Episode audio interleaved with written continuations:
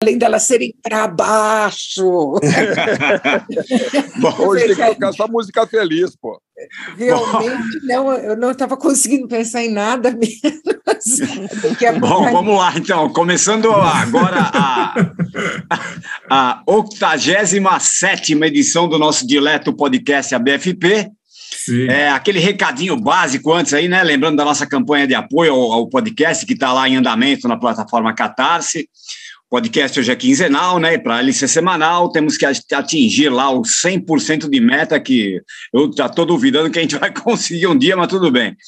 Bom, mas se você é nosso amigo, divulga aí para os seus chegados, coloca aí nas redes sociais, ajude o BFP a se manter vivo e o site para apoiar é o Catarse, o http dois pontos barra barra catarse.me, catarse com S, sempre falo, né? Ponto M de Maria é barra ABFP. Vai lá, escolhe a sua faixa de apoio e dá um, um help para os tiozinhos aqui é, manter a bagaça aqui. Beleza? Bom, e nosso podcast ele é tão organizado, né, que, que a, a gente é, é chegou no nível que a, a, a, convidada escolheu o tema do programa. E tão organizado. Pô, é, não, é, não é organização, é, é uma coisa de, de gentileza. gentileza. Não, é, não, deixa eu contar, Marcelo. no meio da semana passada, o, o, o Forasta mandou um, um recado no grupo ali. E aí, pessoal, qual o tema? Sério, Aí eu olhei ali e falei, bom, ninguém se manifestou, fiquei quieto também. Passou, passou Pô, quase eu... uma semana. E aí, vai, vamos definir o tema? Aí, eu, aí vai falar. Aí quem definiu foi a nossa convidada, pô. Pô, mas peraí, mas a nossa convidada, ela é tão especializada, é tão especialista, ela é tão conhecida pelo seu, né, sua, seu, seu knowledge, sua knowledge, né, seu conhecimento numa uhum. determinada área, que não dá para escapar desse tema hoje, né? Imagina. Ah, é. vamos, chamar, vamos chamar ela aqui para falar dos times do, do, do, São Bento de Sapucaia em 1970. Não dá, né?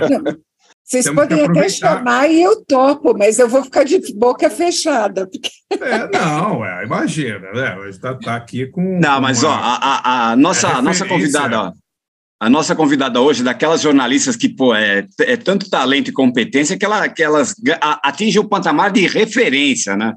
É, é, no, no, meu caso, no meu caso funciona assim, ó. Ah, saiu um novo filme do Darim, aquele argentino 1985.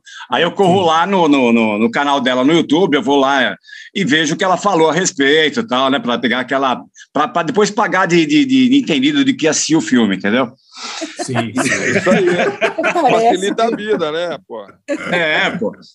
Não, aqui, aqui... entende pra caramba. Aqui estamos, estamos na mesma, pessoal. É, não é assim, não. Não é assim, é, não. É assim. estamos aqui hoje com a nossa grande amiga Isabela Boscov. Bem-vinda, Isabela. Bem Obrigada, pessoal. Obrigada. Foi muito legal encontrar com o Forastieri no primeiro turno da eleição. A gente vota no, na mesma sessão eleitoral, eu não sabia. Ah, é? e combinar isso aqui. E, nossa, estou muito feliz, porque há muito tempo que eu não falo com vocês todos. É Pô, verdade, a, gente, a, gente, a gente se conheceu, é, quer dizer, eu acho que você conheceu primeiro antes de todo mundo o Paulão, porque quando eu entrei na Folha, você e o Paulão já estavam lá, o Barça chegou depois, né? É, é a, a, era isso, né? conhece, né? O Paulão, a gente conheceu o Forasta quando ele usava calças curtas, né? Que foi quando ele Não, era calça curta, na Folha. Era calça curta e cabelo na cintura, né? É, calça, ele saiu do colégio foi trabalhar na Folha, foi mais ou menos assim. É, a, a, a, calça era menor que o rabo de cavalo, basicamente. É, exatamente. É, é. é que eu talento não passa despercebido, né, Forasta? Ó, eu tenho 88, eu tinha o cabelo, eu, realmente meus cabelos eram, minhas melenas não eram, não eram pouca coisa, é verdade, é verdade. É, a combinação. Vocês já estavam lá, então, enfim, a gente se conhece. A gente... Agora, quanto, quantos anos que é isso? Quase 34 anos, Quatro, é isso? 34. Nossa é. Senhora. É. 87, é. 8 por aí, né? 38. Passa rápido, passa Isabela, rápido. Você, ficou, você ficou quanto tempo na Folha? Uns 7, 8 anos ou não? Fiquei seis anos na Folha. Seis? Sempre, seis anos. Eu sempre falo que é como o governo Kubitschek, 60 anos em seis. Saí de lá com 90. Haja saúde. Cara, é. aquelas semanas de 70 horas que a gente fazia, imagino que hoje em dia não seja assim, mas naquela época era Era complicado. E, e o JT você trabalhou antes ou depois da Folha?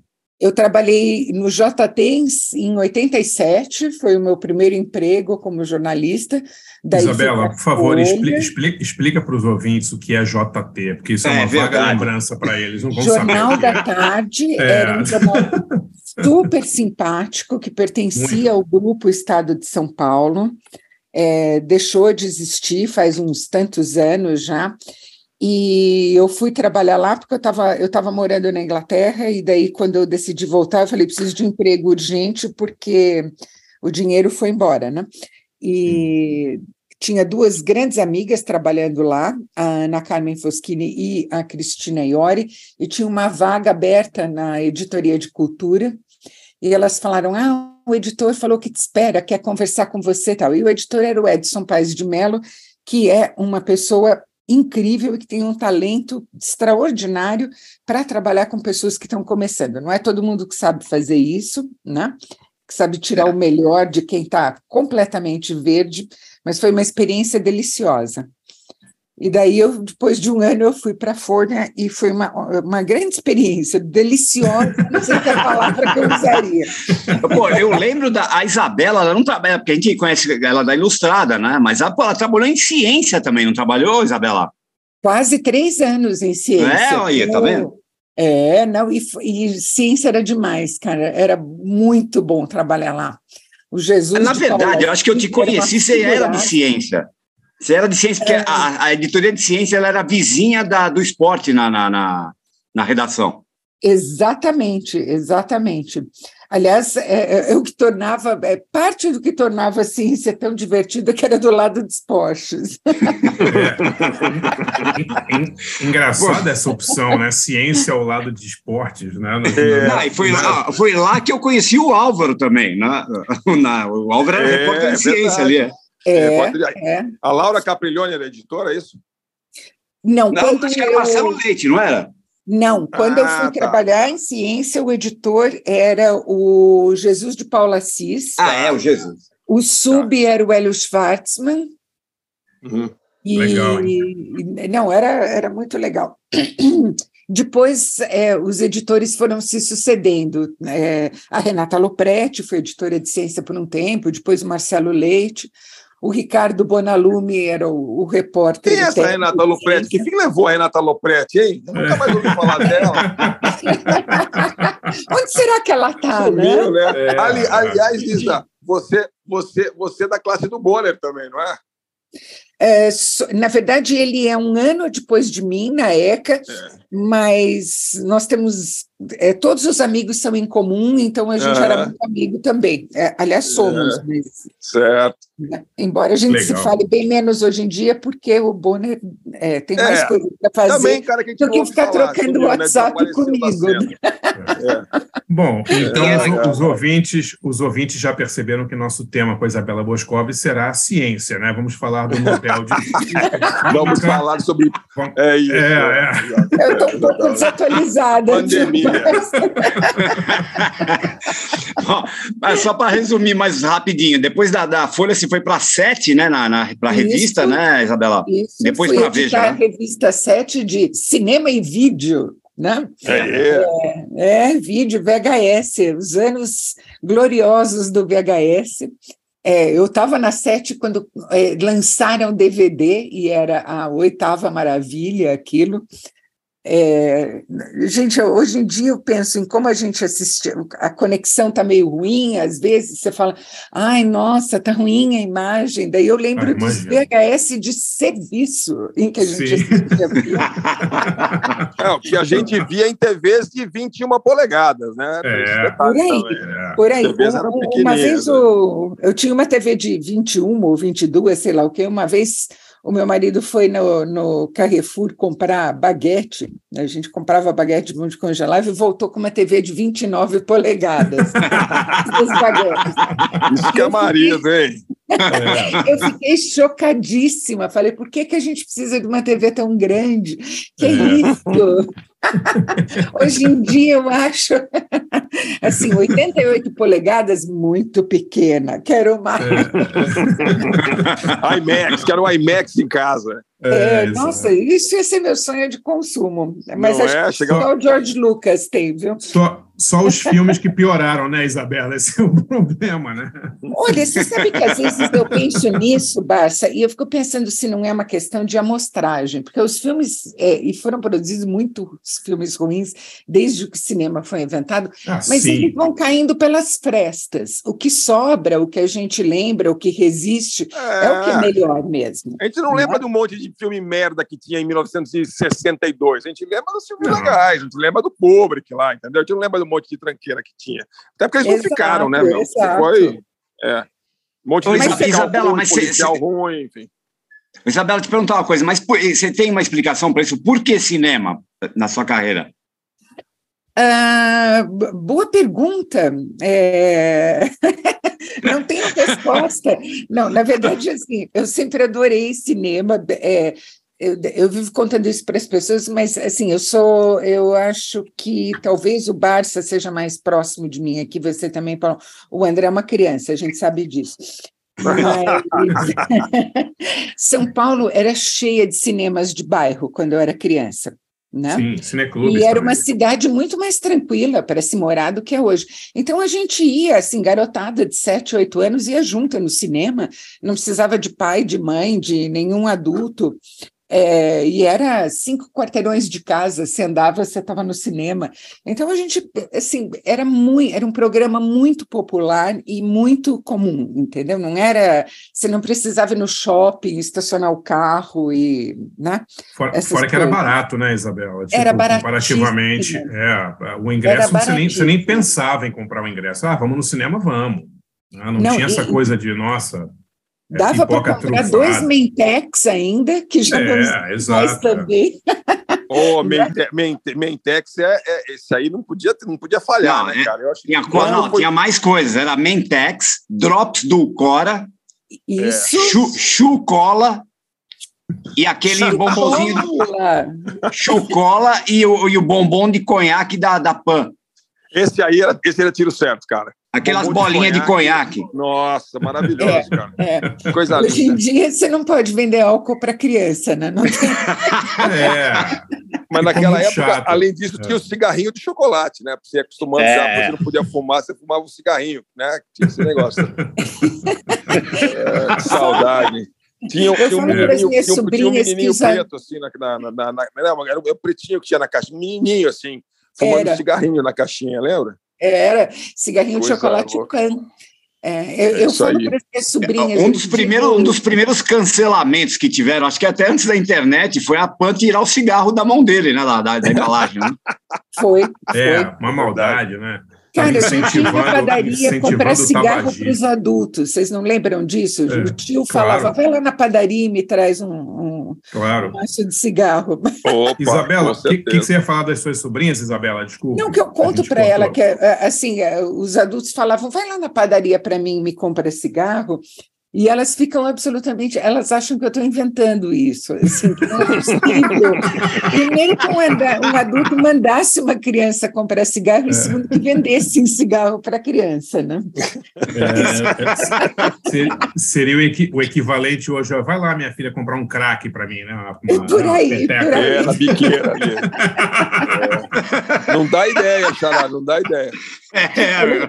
No, no, final do, na festa junina dos primeiro ou segundo ano primário, é, o meu papel foi cantar, foi dublar a Inesita Barroso cantando Marvada Pinga. Olha! Eu com um garrafãozinho de pinga bebendo, assim, quer dizer, não, não tinha pinga dentro. Sério? Sério. Ah, imagina isso hoje, usar 15 celulares gravando e colocando na internet. Não, Nossa. imagina, ia ser um escândalo. A minha professora, que era ótima, Dona Irene, uma tremenda professora, coitada, ela ia estar na cadeia hoje em dia. Outros é, temas, pessoal. Outros, outros temas. temas. Ai, meu Deus do céu. Bom, vamos ao tema então do programa.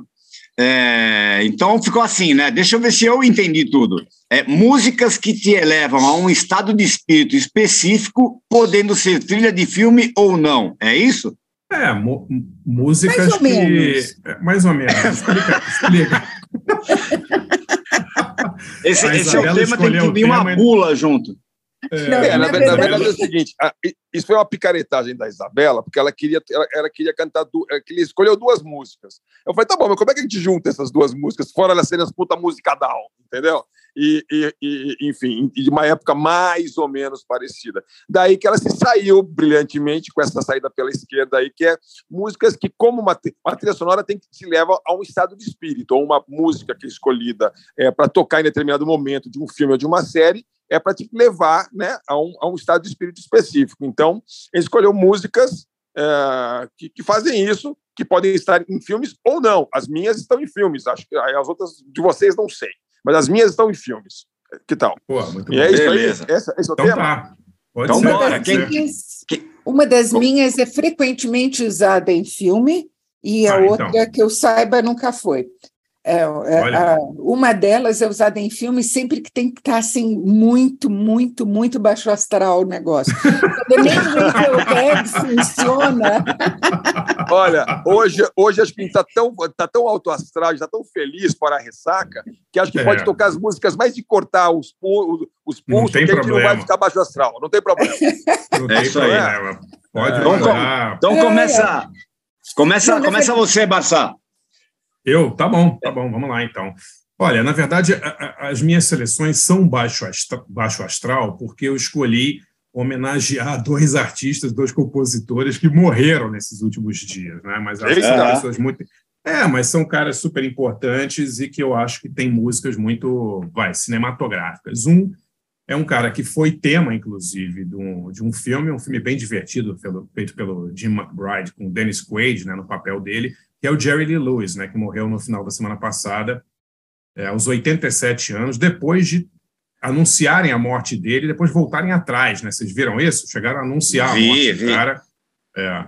E rolou com o Erasmo Carlos também agora. Né? Rolou com o Erasmo, né, cara? Impressionante, é. né? Tá vivão. É... Postou até foto no, no, no, no, no Twitter hoje. É, é engraçado. Eu acho que com, com o jornalismo de Instagram isso aí vai se tornar cada vez mais, mais é, frequente, né? Você anunciar é. a morte de alguém, ah, rolou um boato, anuncia que o cara morreu, depois você volta atrás. Né? Ninguém mais Até tem preocupação é o seguinte, em, Xará. Em Até porque é o seguinte, veja bem, né? se você está precisando bater meta de audiência, você chega é. lá no final do mês fala assim, morreu o Papa! Ah, dá um zilhão de é. cliques. Ô, oh, o Papa não morreu. Entendeu? Dá, é, dá, mais, dá mais um zilhão de cliques, é.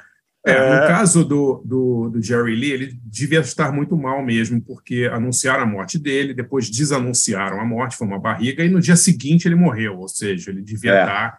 87 também, né?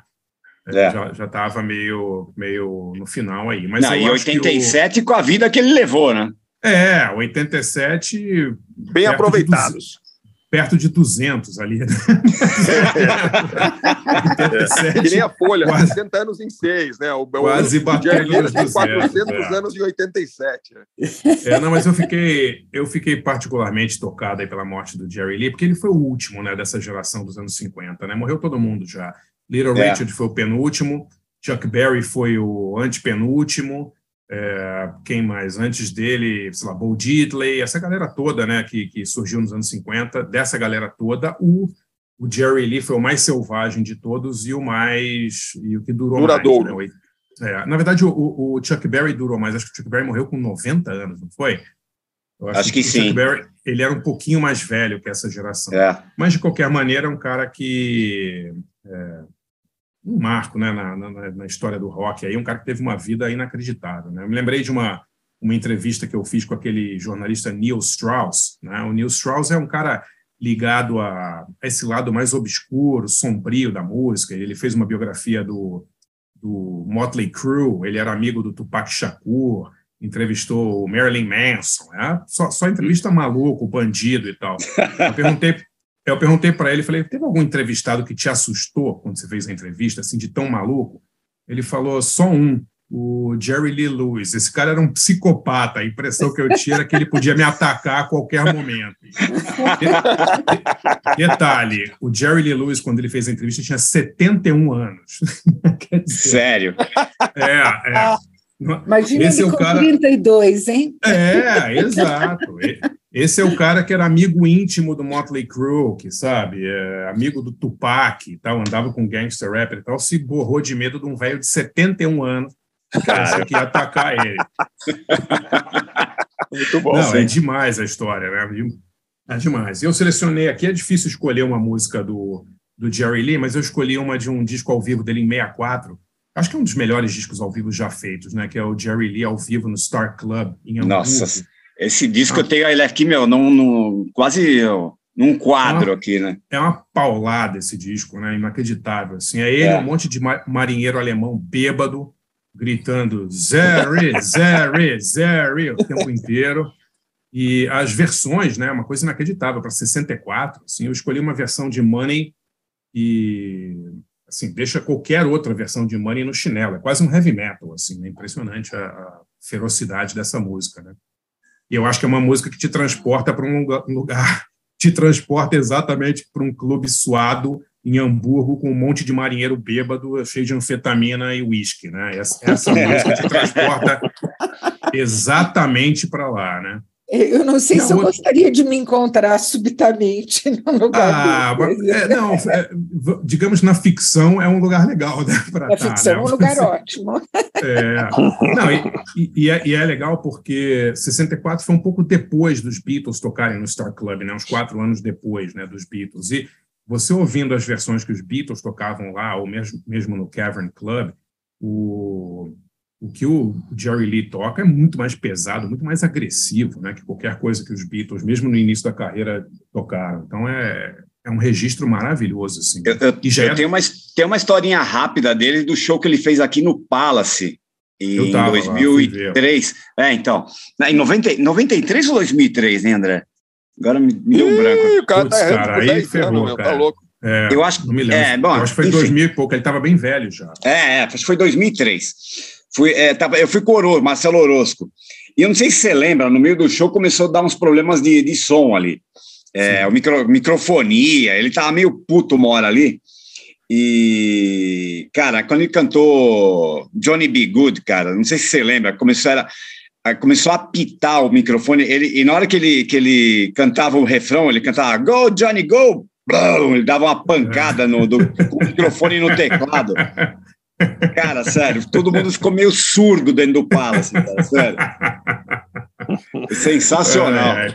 E esse Pô, é legal filme... que, que, que, você, você procurar é, Jerry Lee Lewis, é Palace, São Paulo, esse show tá inteirinho lá. Ah, é? No, é. no, no YouTube ou em áudio? No, no YouTube, no YouTube inteirinho ah, é. e super bom para assistir, assim. Pô, que legal. E esse filme, o filme, né, o, o Isabela, com Dennis Quaid, é um filme meio assim, romanceado, e ele é meio bonzinho, assim. Mas o Dennis Quaid está muito legal no filme, e a Winona Ryder faz a prima dele, né, que, que casa com ele, que meio que acaba é. com a carreira dele, porque ela era menor de idade, né? Bem menor de idade, vamos dizer. É... Ela tinha 13 ela tinha 12 anos. anos. na verdade, ela não tinha não. 13. É... Ela não tinha 13, então... ela, faltava tipo uma semana para ela fazer 13. É, essa, história, essa, história, só apareceu depois. Na época eles falaram que era 13, mas depois eu fui olhar. Quando ele morreu, ela, tinha, ela ia fazer, ela ia fazer Olha, 13. Sem, sem, querer, sem querer justificar uma pessoa casar com outra de 13 anos. Agora, no interior da, da Louisiana, nos anos 50, não era exatamente uma coisa incomum. Ah, não, não, imagina. Não era, mas... não era. Tipo, a, a, a, o Elvis Presley, quando casou com a, com a, Quantos anos tinha lá, Priscila? 14, 15? Não tinha quando, ela conhe, quando conheceu, acho que ela tinha 14. É, exatamente. é tipo o Caetano Veloso, entendeu? Um cara que era... Naquela época, sabe, no Rio de Janeiro, quando ele conheceu a Paula Lavigne, também era muito é, isso aí. Nos anos 20, né, no Rio de Janeiro. É, nos anos 20, é, exato. Sang, Bom, sangrou, já pode casar. É. Bom, vamos lá. É, é. Não, mas é, é, mas é que é verdade, né? Tem que ter um, um pouco de distanciamento histórico para entender, né? O cara, o cara morava é. no interior da Louisiana, é um lugar que o racismo era institucionalizado, né? Negro não podia cara... beber, beber em bebedouro de branco, né? Sim, linchamento sim, sim. na rua, quer dizer, era outra, outra época, né? Era, é, com certeza. Pessoas, não, eu tenho visto assim, ai, por que, que estão celebrando Jerry Lee, um, um, pedófilo e tal? Bom, galera, vamos, vamos, vamos pensar, né? É, o mundo era... Pa parcimônia também, né? Bom, basta dizer que uma das músicas mais famosas do nosso amigo Chuck Berry, que foi gravada pelos Beatles, que foi chupada, chupinhada pelo Beach Boys, chamava Sweet Little Sixteen. É, foi tocada sim. por todo mundo. É. Era basicamente uma, uma ode a meninas de 16 anos de idade, né? Quer dizer, é. um pouco de, de distanciamento histórico vai bem. Mas, ó, é, o meu. o, meu, o, o Barça tem razão. O filme dá uma atenuada é, nos, nos, aspectos mais selvagens dele, mas o Dennis Quaid está muito selvagem no ele tá filme. Tá muito ele, bom, cara. Ele, está tá demais. Ele tá muito demais esse filme. Ele está realmente é. incontrolável no filme e, e isso muda tudo para mim. Por mais Sim. que o roteiro e a direção estejam querendo falar, não, calma, pessoal, não é, não é bem assim. Ele está é, chutando o pau da barraca ali mesmo, não tem Sim. O filme é muito divertido e está meio fora de, fora de circulação, né? É difícil achar esse filme, né, Isabela? Como muitos filmes aí dos anos 80 e 90, eu acho que muito complicado achar esse filme. Eu achei outro dia, mas é difícil achar. Acho que ele não está em streaming. Vou dar, uma, vou dar uma busca aqui, mas tenho a impressão que ele é complicado para achar. Não, a Mas quantidade olha... de filmes que é, absolutamente sumiram da paisagem, porque é, DVD e Blu-ray quase não tem mais penetração, e porque o streaming não tem memória, né? É, são, ele tem.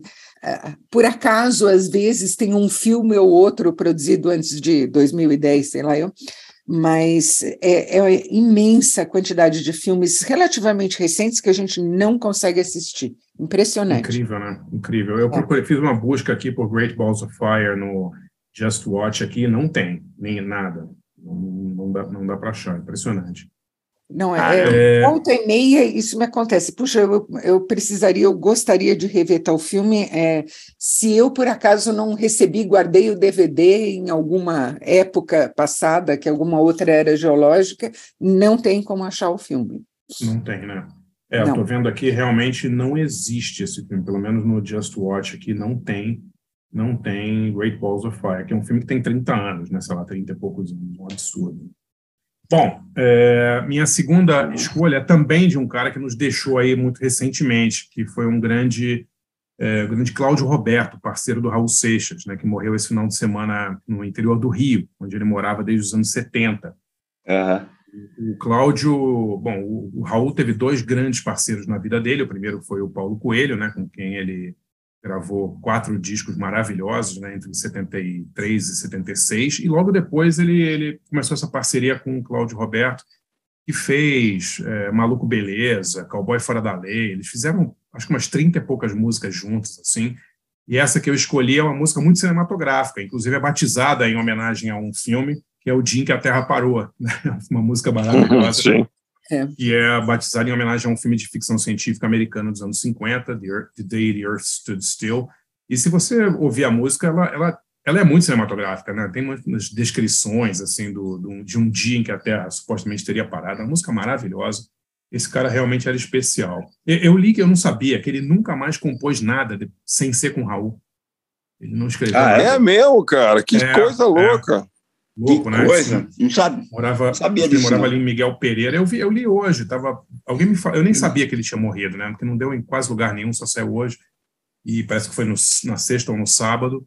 E aí eu fui ler e uma, uma das matérias dizia que ele não compôs mais nada depois que ele ele acabou a parceria dele com o Raul. Mas é um cara fantástico, assim, as letras são muito legais, ele tem vários discos incríveis com o Raul, e eu escolhi essa aí. Então vamos ouvir aí o Jerry Lee Lewis com Money ao vivo em 64 no Star Club em Hamburgo, e depois Raul Seixas e Cláudio Roberto, O Dia que a Terra Parou, do LP homônimo, O Dia que a Terra Parou, do Raul. Já voltamos aí com Isabela Boscó.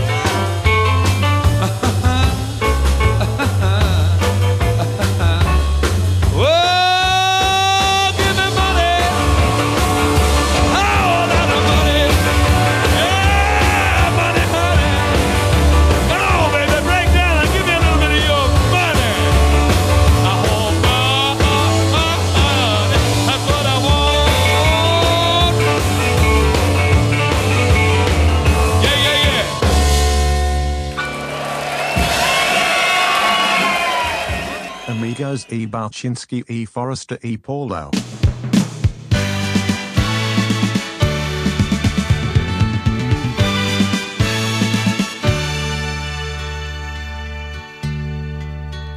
Essa noite eu tive um sonho de sonhador, maluco que sou, eu sonhei.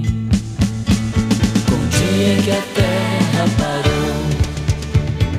o dia que a terra parou. Foi assim, num dia em que todas as pessoas do planeta inteiro resolveram que ninguém ia sair de casa, como que se fosse combinado em todo o planeta. Naquele dia ninguém saiu de casa. Ninguém. O empregado não saiu pro seu trabalho, sabia que o patrão também não tava lá. Dona de casa não saiu pra comprar pão, pois sabia que o padeiro também não tava lá. E o guarda não saiu para prender, pois sabia que o ladrão também não estava lá.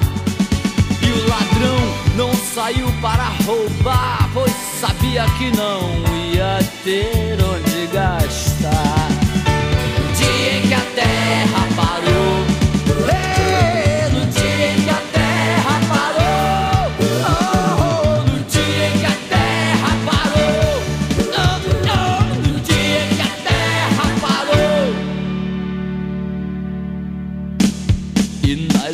igrejas nem um sino a badalar, pois sabiam que os fiéis também não estavam lá.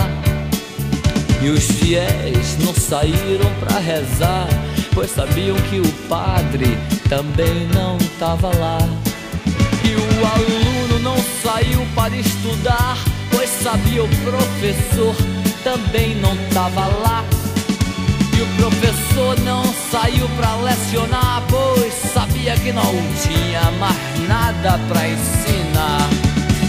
No dia que a terra parou, no dia que a terra parou, oh, no dia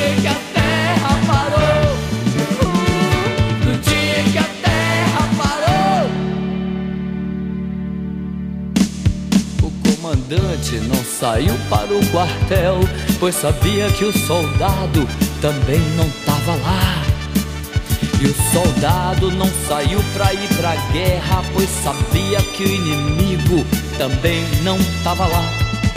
E o paciente não saiu pra se tratar, pois sabia que o doutor também não tava lá. O doutor não saiu pra medicar, pois sabia que não tinha mais doença pra curar. No dia que a terra parou,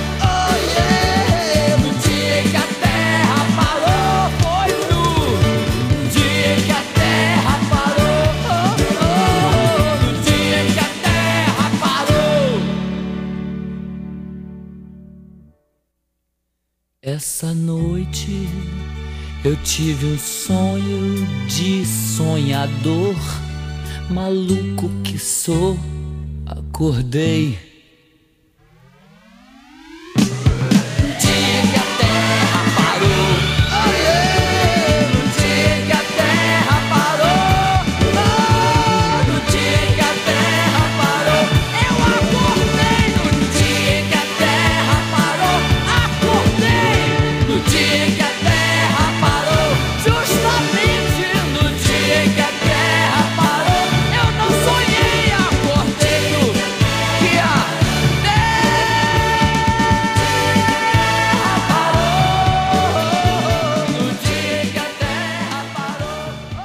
Amigos e Barkinski e Furasta e Bawal. Nesse especial Ciência com Isabela Boscov, estamos de volta aqui com.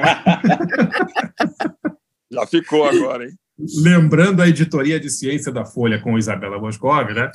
é, ouvimos aí o Jerry Lee Lewis com Money e depois o Cláudio Roberto e Raul Seixas, na voz do Raul, o Dia em que a Terra Parou. Duas músicas realmente maravilhosas. E minha dica também é cinematográfica. É, não sei se vocês viram, acabou de estrear na Apple TV um documentário novo sobre o Louis Armstrong. E Não, opa. Chama, é, chama Louis Armstrong Black and Blue. E o que é foda desse documentário, e eu não tinha a menor ideia que isso tinha acontecido, é que o filme é feito baseado em centenas, talvez milhares de horas de gravações. O Louis Armstrong, ele tinha, ele era, ele era tipo o Nixon, assim, ele gravava a própria voz, né? Ele tinha um aparelho, ele tinha um gra... é, ele era tipo ele... o Nixon, puta merda, que comparação.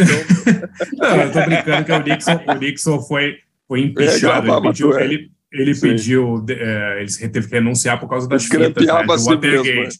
É, o, o Louis Armstrong, ele, ele tinha um gravador de rolo na casa dele, onde ele gravava os papos dele com os amigos e gravava monólogos dele, ele falando sobre a vida, assim, coisas de horas e horas e horas. E é muito triste, porque é, a esposa dele, a viúva dele, né, depois diz que ele fazia isso porque a figura pública dele era tão afável, né, ele era um cara tão legal, assim, que ele não, ele não reclamava, por exemplo, sobre racismo, não reclamava sobre a maneira como ele era tratado, não publicamente, mas ele fazia isso privadamente para os amigos, para a esposa e tal. Isso tudo ficou guardado na, na casa dele.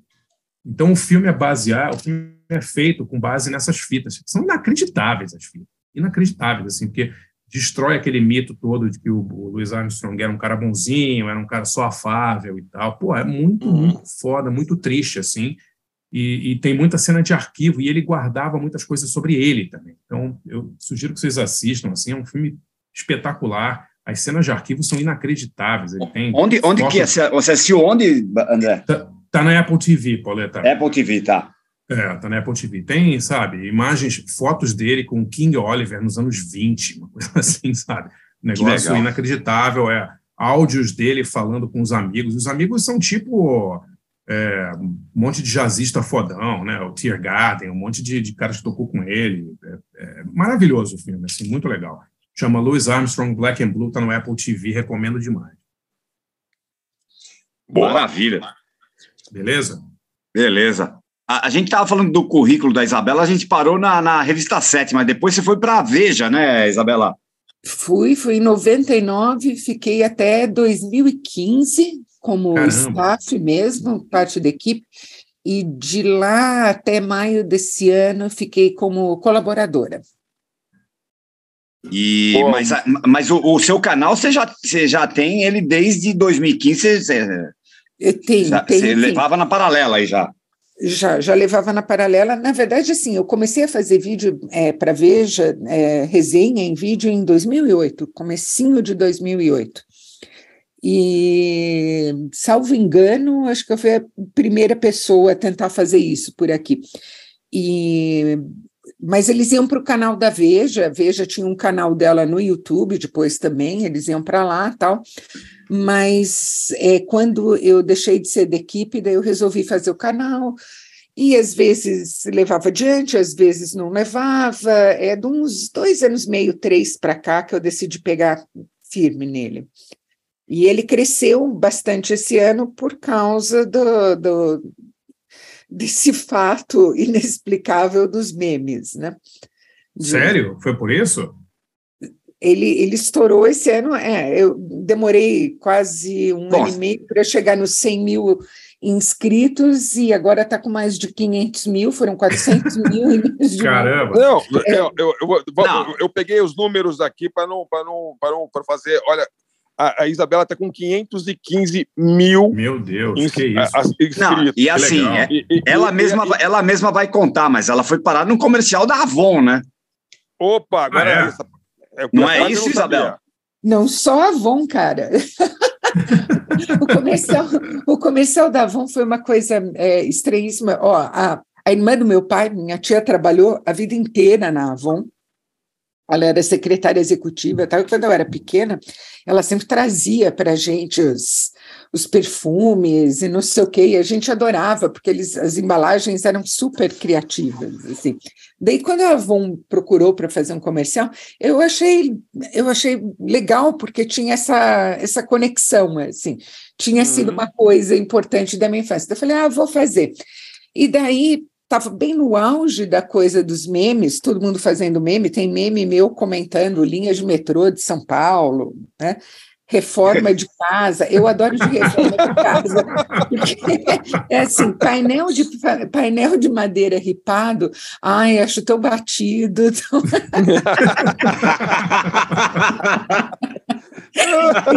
tem, meme comentando de tudo. Álbum da, sei lá, da Ariana Grande. Que eu não, eu, certamente eu mesmo saberia comentar, mas enfim. Daí o comercial da Avon virou um negócio. Assim, é, eles têm no, no hashtag Avonskov 2 bilhões de visualizações.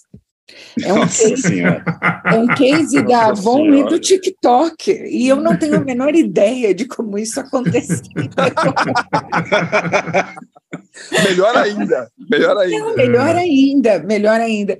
E assim, eu, eu tipo, primeiro jamais teria me ocorrido assim, ah, eu quero ser uma pessoa memizável, né? É, não sei nem se isso existe ou não.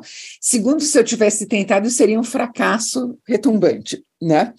É, acho que essas coisas só funcionam é, independentemente de você mesmo, né? É, elas têm que acontecer porque acontecem e pronto. Mas foi muito engraçado. É, foi Mas muito você legal. conhece você conhece a pessoa que fez o seu meme, Isabela? Sabe Olha, quem é ou não? É assim, começou com o pessoal do, do, do Papel Pop e, e Acervo Isabela Boscov, e foi um movimento é, meio espontâneo, uh, mas simultâneo, assim, Sim. né? E e o BuzzFeed daí fez uma matéria e também levou para cima. Aconteceu tudo ao mesmo tempo, as coisas é, se fizeram umas às outras acelerarem ali, e daí virou esse, esse negócio, que obviamente, como todo movimento desse tipo, já arrefeceu, né? Mas, mas trouxe muita gente nova para o canal, o que é o que é incrível, mudou completamente o perfil demográfico do canal. Não, é... porque é, é, uma loucura, muita gente, cara. Eu estava vendo o teu, teu canal, é, é, eu já tinha visto os vídeos, já tinha visto vários vídeos de filme que me interessava ali e tal, mas aí você começa, faz de série, faz de filme, faz isso aqui, mas, cara, qualquer filminho lá tem 100 mil, 200 mil views. Não é assim só os, sabe, os filmes mais mais, é, mais falados no momento. É para alguns filmes, eu imagino que faça muita diferença, inclusive, é, na, na audiência, cara. Depois pega Marte 1, eu vi Marte 1, tudo bem, que é um filme falado, 67 mil views. Pô, é muita coisa, né? É o filme Casagutti, 300 mil views quase. É muita é, coisa, tem, né, Isa? Tem coisa que deu mais de meio milhão de views, né? Caramba, é, e tem coisas que eu faço porque eu acho que elas têm que estar tá lá, eu tenho que falar delas no canal, mas elas dão é, pouquíssima audiência. Mesmo, por exemplo, Argentina 1985, que é um filme muito legal, é um filme oportuno, além disso, está na Amazon, que não é exatamente uma, uma plataforma pequena tal, deu ali 34 mil views até o momento. Né? Eu gostei, eu gostei é. de um filme que eu não vi, não veria, e eu, eu, eu só vi o vídeo porque você, por causa do seu título que é Morbius não tem ânimo nem para ser um desastre. Morbius é, é, o, é, o, sucesso do canal. Morbius mas, então, é mil memes. Então, mas, Isabela, é, essa, essa, esse aumento de, de, de, de seguidores é, te fez mudar alguma coisa, a, a sua pauta, assim, na, na, do canal, ou você continua na, na, sua... Não, a, sua, a minha cabeça é meu, meu guia. Ou, é... ou, te, ou, ou, influenciou essa, essa mudança de perfil dos seguidores, sei lá? Não, a minha cabeça é o meu guia. Se eu acho que é legal falar de alguma coisa, por mais que eu saiba que não vai dar audiência, eu vou e faço vídeo, porque eu acho que, assim, se você só for comentar coisas que é, dão audiência, é, vamos convir, vai ter uma outra coisa, uma outra coisa interessante ali no meio, mas vai dar uma empobrecida muito grande na pauta do canal, porque é, você vai ficar meio que restrito ao filme de super-herói ali, né? É verdade. E, e eu, eu gosto de trazer outras coisas para o canal, é, não consigo fazer de tudo que eu assisto, é uma pena. É, é, dá muito trabalho editar vídeo, leva muito tempo, tudo mais, então é, tem muita coisa que acaba caindo é, pelas frestas e não entrando no canal. Mas, é, na verdade, assim, eu, eu tenho que achar interessante dizer alguma coisa a respeito daquilo, ou não vale a pena fazer, né? Uhum. Ah, legal. Uhum. Bom, e... vamos, vamos seguir a pauta aqui? Vamos. Fala, Paulão. Vamos lá. Eu, eu vou falar agora as minhas escolhas aqui da músicas que mudam o seu estado de espírito aí, sendo trilha sonora de filme ou não. Bom, eu, eu fiquei eu fiquei matutando sobre o tema, tentando arrumar um jeito de misturar cinema, música, estado de espírito e tal. Aí falei, bom, eu. Estado, estado eu achei, de espírito. Aí eu, aí eu cheguei ali numa conclusão, achei a minha nota de corte ali. Eu vou fazer filmes e músicas que me elevavam, me transformavam, mas quando eu era criança ou adolescente. Por quê? Porque depois que a gente cresce, pô, principalmente depois que nós viramos jornalistas, né? A gente passa por um banho de senso crítico, eu acho, né? que por um lado é bom para a gente trabalhar, claro, na, na, na, vida profissional, mas que na vida real pô, acaba virando um problema, né? Porque, pô, depois de velho, eu não consigo me encantar com nada hoje em dia, né? Você assiste uma coisa, é. pô, você acha, você fica achando Aí. defeito, e olha, hum. tal. Aí, Aí você, escolheu a, você escolheu a trilha do Balas Kids, é isso? Balas Kids, é. é. Balas de leite Kids. É. Ah, não, Renato tá, então, é, Renato é, Teixeira. É, então, ah, eu escolhi duas velharias, na verdade. Uma é, é, é dei a volta ao mundo para chegar na música, mas tudo bem, vocês vão entender. Na semana passada, né, com bastante atraso, eu assisti o Elvis, do, do Baz Luhrmann lá que, aliás, né, que tem a fama de ser um diretor rococó demais, né? O Romeu Brito do cinema. Você que falou isso, Barça? Romero Brito. Não, fama não. Ele é, é Romero, não mas Romeu. Isso é, mas isso é, é, Isso é ótimo. Isso é, isso é ótimo. característica dele, né? Não é, não é fama, é verdade. Ele mesmo sai, ele mesmo fala. Tem aquele da Get Down lá que ele transforma um gueto, um gueto. É, se, não é da Get Down, aquela série dela, dele, eu aguentei tipo 30 minutos, não, não deu para ver mais. O, parecia, é. parecia a casa do Romero Brito, um gueto porto-riquenho em Nova York dos anos 70. Mas eu, mas eu vou confessar uma coisa para vocês, eu gostei do Elvis, viu? Cara? Eu gostei do Elvis, é legal, então, é legal. Cara, o Austin Butler bem demais, cara. Melhor até que o Tom Hanks de Coronel Parker lá, cara. E é, eu não aguentei, eu parei, eu parei na metade, velho. Eu parei o na universo metade, do Elvis tem a ver com o Baz Luhrmann, né, Pauleta?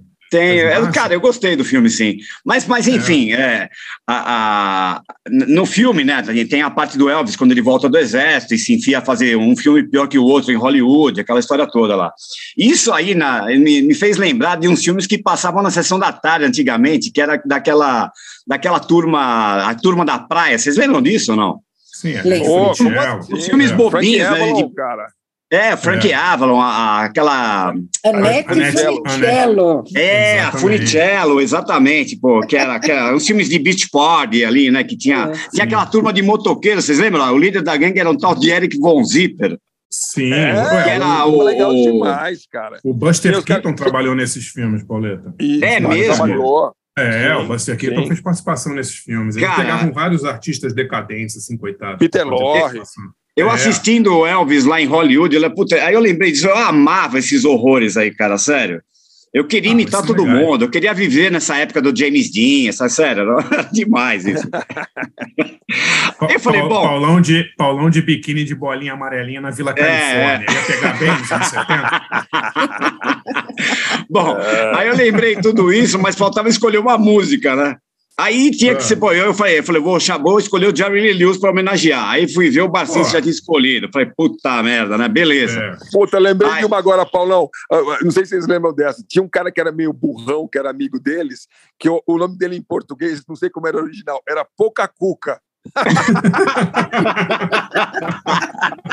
Verdade, cara. Sensacional. Aí falou: bom, beleza, né? O bassista escolheu Jerry Lee, então vamos. Resolvi homenagear outro cara que nos deixou semana passada, que foi o Robert Gordon, cara, que foi um cantor, Sim. intérprete, né? Compositor de algumas coisas poucas também, um cara que dedicou a carreira dele a fazer revival de década de 50 e 60, né? E, puta, acho que a, o Barça acho que pode até concordar comigo. Acho que o maior credencial do cara era ser ídolo dos Cramps, né, Barça? É, ele era muito ídolo dos Cramps, né? E, Legal é, demais. Ídolo dessa geração toda aí, né, pô? Todo mundo do punk adorava o cara, né? Sim, sim. Bom, o, o, o Robert Gordon gravou com os guitarristas, meu, Chris Spedding, Link Ray. O Chris Spedding era o cara das, das, das primeiras demos dos Pistols, né? Sim, sim. É. Aliás, o show que a gente foi ver, eu, Barcinski, em 93, do, do Robert Gordon, lá no Slims, lá em São Francisco, era com o Chris Spedding na guitarra, né? É, cai, caísse, uma, caísse uma bomba nesse lugar, não tinha mais nenhum guitarrista na Califórnia nos últimos próximos 20 anos. Deixa tinha... eu tirar uma curiosidade aqui: tem alguma conexão entre ele e o e Bikini Girls with Machine Guns, por acaso? Eu, eu não me lembro se Acho ele participou. Eu, eu, tem, uma, tem um disco que é dedicado ao Robert Gordon, não tem? É, o, é tem. Eu não me lembro não se é o Date with Elvis, posso dar uma procurada. Ele era muito ídolo dos Cramps, assim, muito ídolo, né? E amigo dos caras também. É. E, Bom, e enfim. Nesse, aí, show, nesse show, Pauleta, tinha Peter Buck do R.E.M., é, o pessoal do Tough Dark, todo mundo tava vendo esse show, né? Tinha, né? tinha uma galera que, é do, que, era, que tocava com o, com o Brian Setzer também na, no show. Foda, né? Foda. É. Legal. Brian. Setzer Orchestra.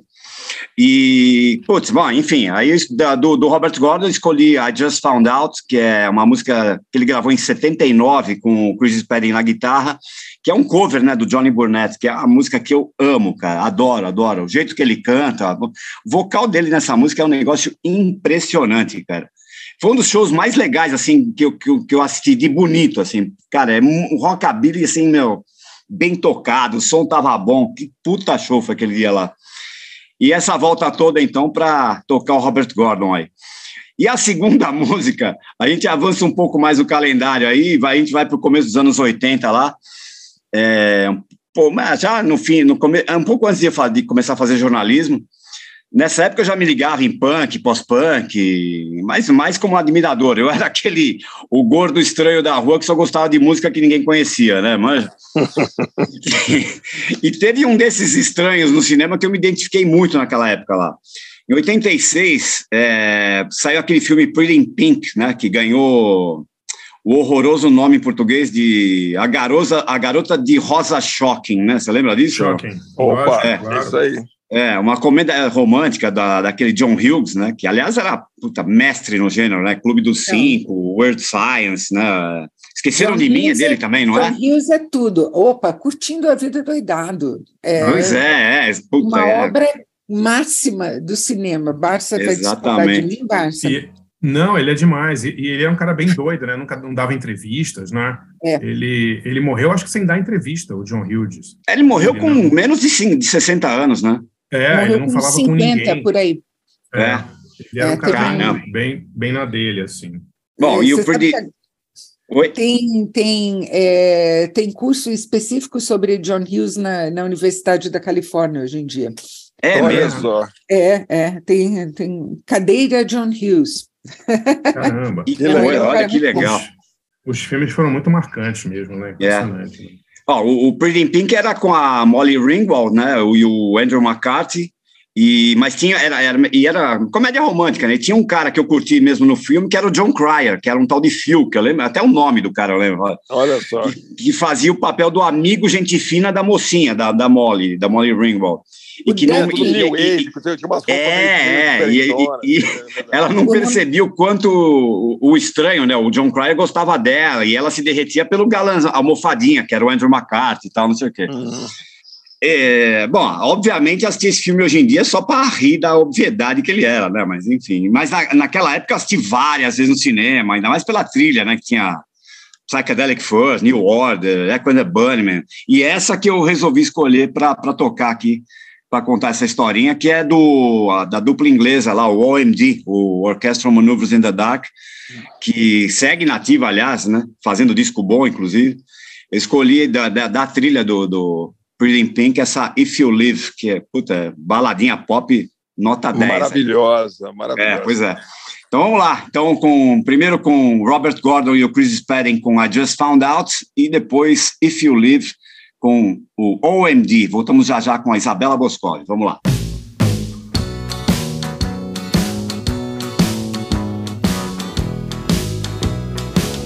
Ah, he just found out some things I thought of you.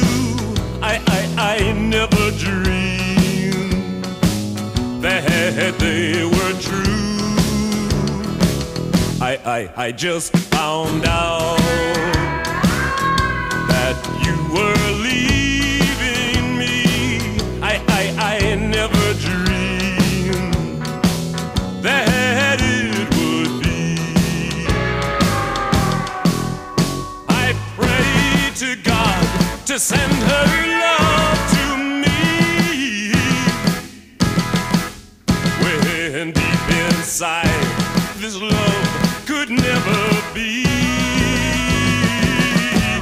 I just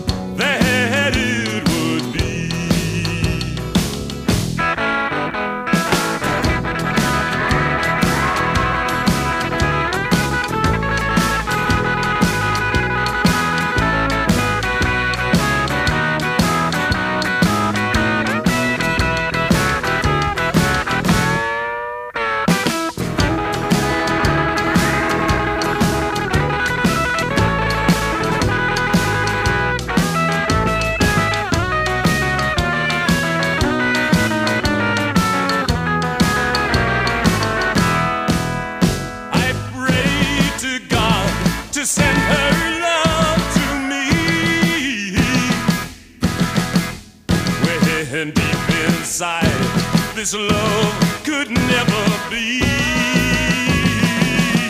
I just found out that you was cheating me. I I, I never dreamed that it could be. Amigo C. Barsinski e Forasta e Paulo.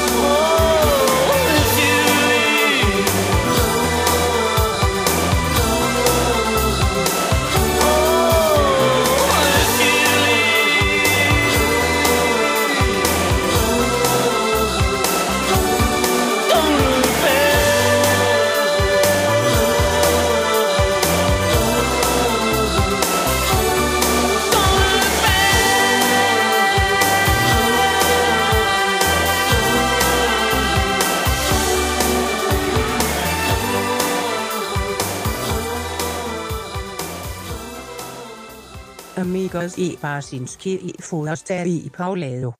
Voltamos em clima romântico depois de If You Live com Orchestral Maneuvers in the Dark, o famoso OMD, e antes ouvimos o grande Robert Gordon com I Just Found Out nesse programa aqui que eu não sei nem explicar. Vai ser difícil explicar depois, na hora de fazer o resumo do programa, que, sobre o que, que vai não ser. Não explica nada, Paulo. Não, não, tem que, não tem que explicar porra nenhuma. Os nossos ouvintes estão acostumados com coisas estranhas e quanto mais estranho, mais vão gostar. É. E se não gostar também, e se não gostar também não gostou, a vida é assim. É, é normal. É, cara, sério. E a, a, minha dica vai ser o seguinte: o último programa, né, o 86, o programa mais recente, a gente fez com a Lady Zu. E, cara, eu comecei a procurar umas coisas ali de anos 70 e, e no, no, YouTube ali tá, para escutar. Tava ouvindo o programa e comecei a, a viajar ali. Cara, eu achei um canal no YouTube que é sensacional, chamado uh, Years Later. O que, que é o Years Later? Eles pegaram é, artistas, geralmente ali dos anos 70 e 80, fazendo apresentações ao vivo 30 ou 40 anos depois do sucesso que eles fizeram. E tudo isso em programa de TV da Holanda, é, da Áustria, da Alemanha. Cara, Legal é isso, demais, hein? cara. É, tem, sei lá, pérolas ali, tipo Billy Ocean cantando Caribbean Queen em 2018, sabe essas coisas? O 10cc cantando I'm Not in Love. É, ah, o Hot Chocolate, que o Barça adora aí também, fazendo performance aí. É, puta, Paul Young, Nick Kershaw, Weather Girls, Randy Newman. E, cara, e o mais legal de tudo, cara, tem o Milli Vanilli. Aliás, só um, né, que o outro se matou, né? Em 2017. É só o Milli. É, é Robin alguma coisa. Robin, Robin Pilatos. Pode... É, é, é, ele mesmo. E, e... Robin Pilatos. É, em 2017, ele num programa de, de, da TV holandesa, cara, mas um programa tipo a, Almoço com os Artistas. Da, Sim, Almoço com as Estrelas. Ah, com as Estrelas, é, exatamente. E, e ele com a banda, tudo, porque ele, ele queria provar nessa época que ele cantava, né? Que o Milli Vanilli, para quem não sabe, foi uma farsa, né? Eles eram dois caras dublando e quem gravou a música não foi eles. Os caras ganharam, ganharam prêmios, né? Não, foi um eles, eles ganharam, eles ganharam só o Grammy. Pô, Ganham, devolveram, né? É, é. De, oh, deixa eu só fazer uma observação aqui. Se vocês acham que fazer lip syncing é fácil, fazer bem feito do jeito que eles faziam, não, não é. Pelo menos não, esse não mérito ser. eles têm. É verdade. É, mas o problema, o problema, sabe qual foi? Se eles tivessem ficado calados, mas o Rob Pilatos deu uma entrevista dizendo que ele era um gênio maior do que o Bob Dylan. Aí ferrou. Ah, Aí eles ganharam. é verdade. Ele Autoestima falou, lá em cima, né? para piorar, ganharam um Grammy de revelação. Aí os caras que gravaram di o disco de verdade ficaram putos e processaram eles, entendeu? É. Na verdade, processaram ah, o, o Frank é. Farian, né, o produtor. É, exatamente. Bom, mas aí nesse canal tem o Mili Vanilli, em 2017, nesse programa da TV holandesa, cantando, de verdade, cantando Girl You Know It's True, mas, cara, é uma merda sem tamanho, é, cara. Imagina, cara, imagina. e, ele, e, e, os, e, ele cantando com garra, querendo provar que ele sabe cantar mesmo ali e tal assiste, cara, porque tem a, mostra, dá um close na cara de um tiozinho holandês assistindo, de óculos, cara, ele com uma cara de bosta, meu, sério. É, imagina. É demais, demais, demais. Assiste lá, canal é, no YouTube, procura a busca lá por Years Later. Você vai achar lá o Mili Vanilli e outras grandes apresentações desses caras aí da, da disco aí. Mas Grande, a apresentação é. hoje em dia, né? Isso é demais, cara. Sim. É Ó, isso. Deixa, deixa, eu perguntar pra, deixa eu perguntar para a Isabela, uma, fazer uma pergunta aqui de, de, de, Não precisa responder agora, Isabela, pode ser no próximo se quiser dar uma pensada, mas se você tivesse que indicar para alguém para assinar um streaming para ver filmes, qual seria? Assim, um que, que você acha que tem uma que tem uma seleção legal, que, que vale a pena e tal. Não precisa responder agora, pode pensar. Se, se... Não, olha, eu te digo é, desde já que, assim, a, a Amazon, para quem tem é, disposição para usar o, o, o, mecanismo muito ruim de busca é dele. Horrível, né? É horrível, horrível. Né, o mecanismo de busca. É, é você pode achar coisas muito interessantes, perdidas por ali. É, principalmente eles têm muita coisa que não é só americana também. Sim. E dependendo do caminho que a HBO Max for tomar ou não, agora com essa mudança toda, ela vale a pena porque é um dos maiores acervos é, da história do cinema. A Warner teve um papel importantíssimo é, nos anos 40, 50, 60, é, e tem muita coisa boa para entrar no catálogo, se é que eles vão prosseguir com essa ideia, né? Ah, entendi. Coisas que não entraram ainda, mas que podem vir a, vir a entrar porque estão no catálogo da Warner. Exatamente. É exatamente. É, desde os anos 30 ali, imagina, tem, tem, meu, filme policial incrível. Incri, todos os Sim. filmes no ar eram quase tudo Warner, os grandes. Quase tudo Warner. Todos a, a Warner era o estúdio do... Lá, quanto... A Warner era o estúdio do realismo, do, do, é. do, do, filme com consciência social, do não sei, é, né? É, é. do, do drama é, que pegava pesado e tudo mais. É, tem muita coisa interessante. Ó, isso valeria também, por exemplo, para Star Plus, porque tem todo o arquivo da Fox, tem muita coisa é, interessantíssima ali, mas eles, é, e já tem coisa muito interessante, mas eles estão alimentando é, com, é, de maneira mais lenta até o momento ah. o, o catálogo. Agora, é difícil, né? Eu acho que assim, se você gosta de coisas é, fora do, do, do habitual, é, daí não tenha dúvida, vai para a MUBI e para o Belas à la carte. É, verdade. verdade. Né? Daí, é, com certeza. Esse negócio, Isabela, da, da Amazon é inacreditável como uma empresa tão grande tem uma plataforma com uma busca tão vagabunda, né? Assim, você é, é, é tipo uma caça ao tesouro para você achar alguma coisa lá, né? Uma coisa assim, você tem que ficar chutando, né? Porque não tem você tem que não. basicamente saber, saber o que você quer ver, porque não tem como procurar. Né? Não, não tem como procurar. O sistema de indicações é a coisa mais falha que eu já vi. Sim, é. Tem um carretel ali que se chama assim, é, adicionados recentemente. Tem filmes que eu estou vendo lá desde que eu assinei a Amazon, assim, faz quatro anos que os mesmos filmes estão ali no adicionados recentemente. Eu falo, gente, ninguém olha isso, né? É impressionante, é, né? Frequentemente o filme entra só com dublagem brasileira, sem áudio original. Eu já vi isso. É. Warriors estava assim, sem, só é. dublado em português. Olha, quanto filme que eu já desisti de rever na Amazon é. porque é. não tinha o áudio original como opção. É, então, não dá para entender. É uma empresa que depende de tecnologia. Ah, mas é, é, é, é aquele, é isso, é aquele velho problema, né? Tipo assim, a, a, a, o, o vídeo lá para eles é um puxadinho, né? Deve ser tipo 0,001% do faturamento da Amazon. Acho que os caras também não estão, sabe? Deveriam cuidar, Pô, tem dinheiro, tem estrutura, tem tudo, né? Mas tem tecnologia, os caras são. Mas acho que, sabe, oh, fica lá um puxadinho. É um puxadinho no... no... qual eles acabam de despejar um bilhão de dólares para fazer é, uma série que. Fazer, é. Aqui, é oh meu Deus, né? É... é. Mas é porque acho que o Jeff Bezos é nerd ele, ele queria... Qual era a série? Ele... Qual, é a, qual é a série que eles fizeram? Anéis do Poder. Os Anéis do Poder, o Senhor dos Anéis. Pô, podia, podia deixar a dica aí para quem é programador, né, especialista em algoritmo, mandar currículo lá para a Amazon. Dá uma força para o Jeff Bezos. É. Você, você que é programador, dá uma força para o Jeff Bezos, que ele está com um sistema lá que é uma merda. Não, outro dia. Outro assim, dia a, o... a Amazon americana funciona um pouco melhor, mas também não é nada que Sim. vale a pena escrever para casa e contar, não. Assim. Não, e eles têm, eles têm umas coisas bizarras, né? Outro dia eu fiz uma matéria no meu blog lá sobre o Sidney Magal. E aí um assinante falou assim: ah, que o Sidney Magal foi inspirado num cantor argentino chamado Sandro, o cigano, né? Aí um assinante falou assim: ah, sabia que tem uns filmes do Sandro no, na Amazon Prime? sério? Fui dar uma procurada, tinha tipo uma dúzia de filmes do Sandro, inclusive Sério? um documentário. É, sem legenda. né? E você assistiu algum, Eu, eu assisti o documentário eu assisti o documentário e vi uns pedaços dos filmes, mas é aquela coisa: Sandro salva o orfanato, Sandro salva o. Umas merda que não tem tamanho, mas é engraçado ah, ver, cara. O documentário é legal, porque pô, tem, tem o Sandro cantando no Madison Square Garden nos anos 60, sabe? É impressionante, assim, lotado, 20 mil pessoas, assim.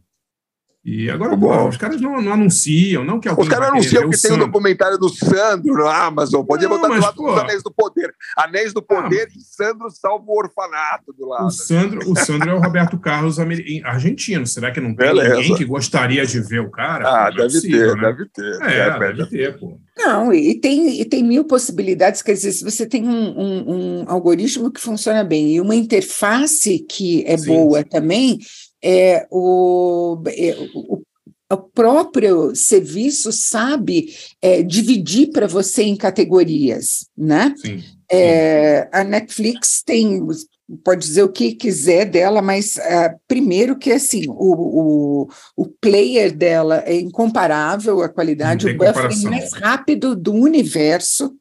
É, Às vezes aqui cai o sinal e eu continuo vendo o filme até o fim, sem conexão, porque ele já fez É. o buffering inteiro, né? Aí. É, e ela é ótima no sentido de, de recomendar e de achar é, rubricas mesmo, ah, por Sim. meio das quais você procurar as coisas. Sim, né? sim, sim. Então, ela tem um acervo muito menor é, de filmes interessantes, de curiosidades é, em comparação com a Amazon, mas você tem muito mais chances de topar com essas coisas do que na Amazon, por causa da organização interna mesmo do, Uhum. do algoritmo deles. É, é, olha, eu já achei coisas que, assim, do arco da velha na Amazon.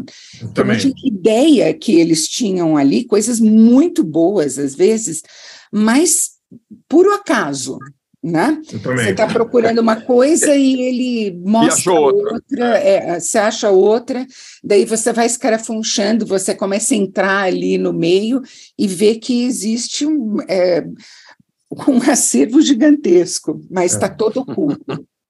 Eles têm outro dia, outro dia eu vi é, Mimil Metalúrgico da Lina Vert Miller, tem no, na Amazon. É. O Mão, Mão sobre a Cidade, do Francisco Rossi, tem na Amazon. Inacreditável, assim. Tipo, Sim, Fica os difícil de primeiros achar. filmes É? do Polanski tem na É. Amazon. É, é Tem. uma coisa, Pô, tem coisa muito boa. Caramba, não sabia de tudo isso, É. não. É. Eles tem escondem, eles escondem. É bem, Ah, você não consegue achar, Pauleta. Você não consegue. Se você fizer uma busca assim, você tem que saber que tem para você digitar lá, Francesco Rossi. Aí você acha. Você põe cinema italiano, aí vem lá, sei lá, um monte de porcaria que, recente, né? Mas não põe Aham. esse. né? E, e não tem uma busca por, tipo assim, clássicos anos 70. Você não consegue fazer a busca. Né? Não Que- tem Você o- tem que botar tem como Roman fazer a busca. Polanski, aí aparece o filme do É, Polanski. exatamente. Aí faz É, sentido, né? Você isso, tem que saber. se, isso se ele tiver tagueado do jeito certo, porque senão você vai descobrir que tem. Depois você vai ver que tem filmes do Polanski que não vieram na sua busca Polanski. Tem. Tem, Ah, tem, tem. Porque eles Tem uma- não estavam tagueados da maneira correta. É Entendeu? verdade. Tem, tem uma trilogia da BBC chamada Red Riding, né? São filmes. Uh, filmes isso é de- bárbaro. Tem Red Rider na Amazon? Então, o Red Riding tinha os três episódios do Red Riding separados, sem dizer que era uma série, com nomes diferentes. Ah, É, não. de verdade. Eu, eu, eu, eu, tava, ve- eu tava procurando e achei o do meio. Aí eu, correndo atrás, peguei pelo nome dos atores e tal, e achei os três. Só que eles não estavam tagueados como se fosse uma sequência, porque o Red Riding é Red Riding 774, Red Riding 80, Red Riding 83, né? São três, três longas de duas horas. Maravilhosos Uhum. filmes. E, e ele não tem mais, Isabela, saiu. Eu até escrevi no Ah, meu blog tá. faz um ano e meio, assim. Depois eles tiraram. Mas tinha os três, você acredita? Com Você outros sabe o que é né? Red Riding, né? Você sabe o que é o Riding? Não, é do Red Riding o Hood? Riding é a divisão que tinha até os anos, até mais ou menos a metade dos anos 80, do condado de Yorkshire. Hoje em dia tem Ah, Yorkshire e. North Yorkshire, mas ele era dividido em ridings antes. Ah, que legal. Hum, que olha legal. aí. Olha Porque só, é- hein? Pô, É uma- a BFP é uma- é cultura, cara. Puta, essa, essa É só trazer uma pessoa aqui culta mesmo. E É. sobe o nível, entendeu? É, É. outra coisa, cara. Como, como o Esse- Bacinski gosta de, gosta de dizer, né? Ele fala, isso aqui vai interessar a sete pessoas. Né? Não, mas é Olha, você legal. está mas... sendo generoso, tá? É, mas- Vamos lá, duas ou três, quem sabe? Não, mas, a, Tá bom mas a é que não é uma série, né, Isabel? São três longas, né? Mas é São três sensacional. longas. É, é, estão é. unidos por um, um mesmo caso é, policial que foi tratado como não sendo o mesmo durante um tempo. É, é muito Pô, bacana. muito legal. É, muito bem Deixa eu, feito. Deixa eu ver se foi para algum lugar, acho que não. Não, imagina, essas coisas vão. Essas coisas boas somem e não voltam. É, elas evaporam e Elas evaporam, elas esvanecem. Um dos episódios chamava é, Em Busca de um Assassino, o outro chama Investigação de Risco. E o outro é Obsessão Fatal. Obsessão Não, e o último mortal. chama Puta Red Riding. genérico, Em busca um do- assassino, né? É, exatamente. E como eles têm elencos é, diferentes, né? Porque acho que só tem um ator que está em todos, e acho que os diretores são outros, porque eles não são linkados, na, não eram linkados na Amazon. Se você via um, viu do meio, depois viu o último, depois viu o primeiro. É louco, né? É, É, mas eu vou te falar uma coisa: esses streamings todos, quer dizer, a gente também, é que nem a gente estava falando da TV pequena e do VHS, né? É, os streamings com, com seus vários defeitos, e tem que pagar um, pagar outro, e os, os sistemas são. Em geral, nenhum deles é grande coisa. Netflix realmente é o, é o que funciona melhor, mas, enfim, dito isso tudo, cara, pô, é, tem, é, tem, é muito filme, é muito filme para ver, tem muita filme para ver, filme série para ver. Claro que vai ter coisa que você não vai achar, incluindo Belas Artes, à la carte, MUBI, não sei o quê. Assim, se você. Quem, quem reclama que não tem o que ver, cara, é porque realmente, olha, não sei, tem 10 horas por dia para ver filme, porque é muita coisa. Eu, às vezes, fico olhando a- a- as coisas, é assim, eu, é, eu não consigo ver um décimo do que está disponível aqui, sabe? Não, sim, É, então tem. Agora, tem um monte. de- É um absurdo não ter lá, sei lá, entendeu? Não ter lá o, os, todo o filme do Humphrey Bogart, sei lá, entendeu? Mas assim. Mas é, é- Acho que a gente chega lá, daqui a pouco vai ficar tão barato também pegar um filme e jogar ali na. No, no, no, no- no- no servidor deles ali, que acho que vai ter todos os filmes do mundo, enfim. É, todo- eu, Olha, eu, eu reluto muito em bater no streaming, porque se você pegar um país como o Brasil, em que a maioria esmagadora dos municípios não tem uma sala de cinema, Exato, é. né? Tempo, é.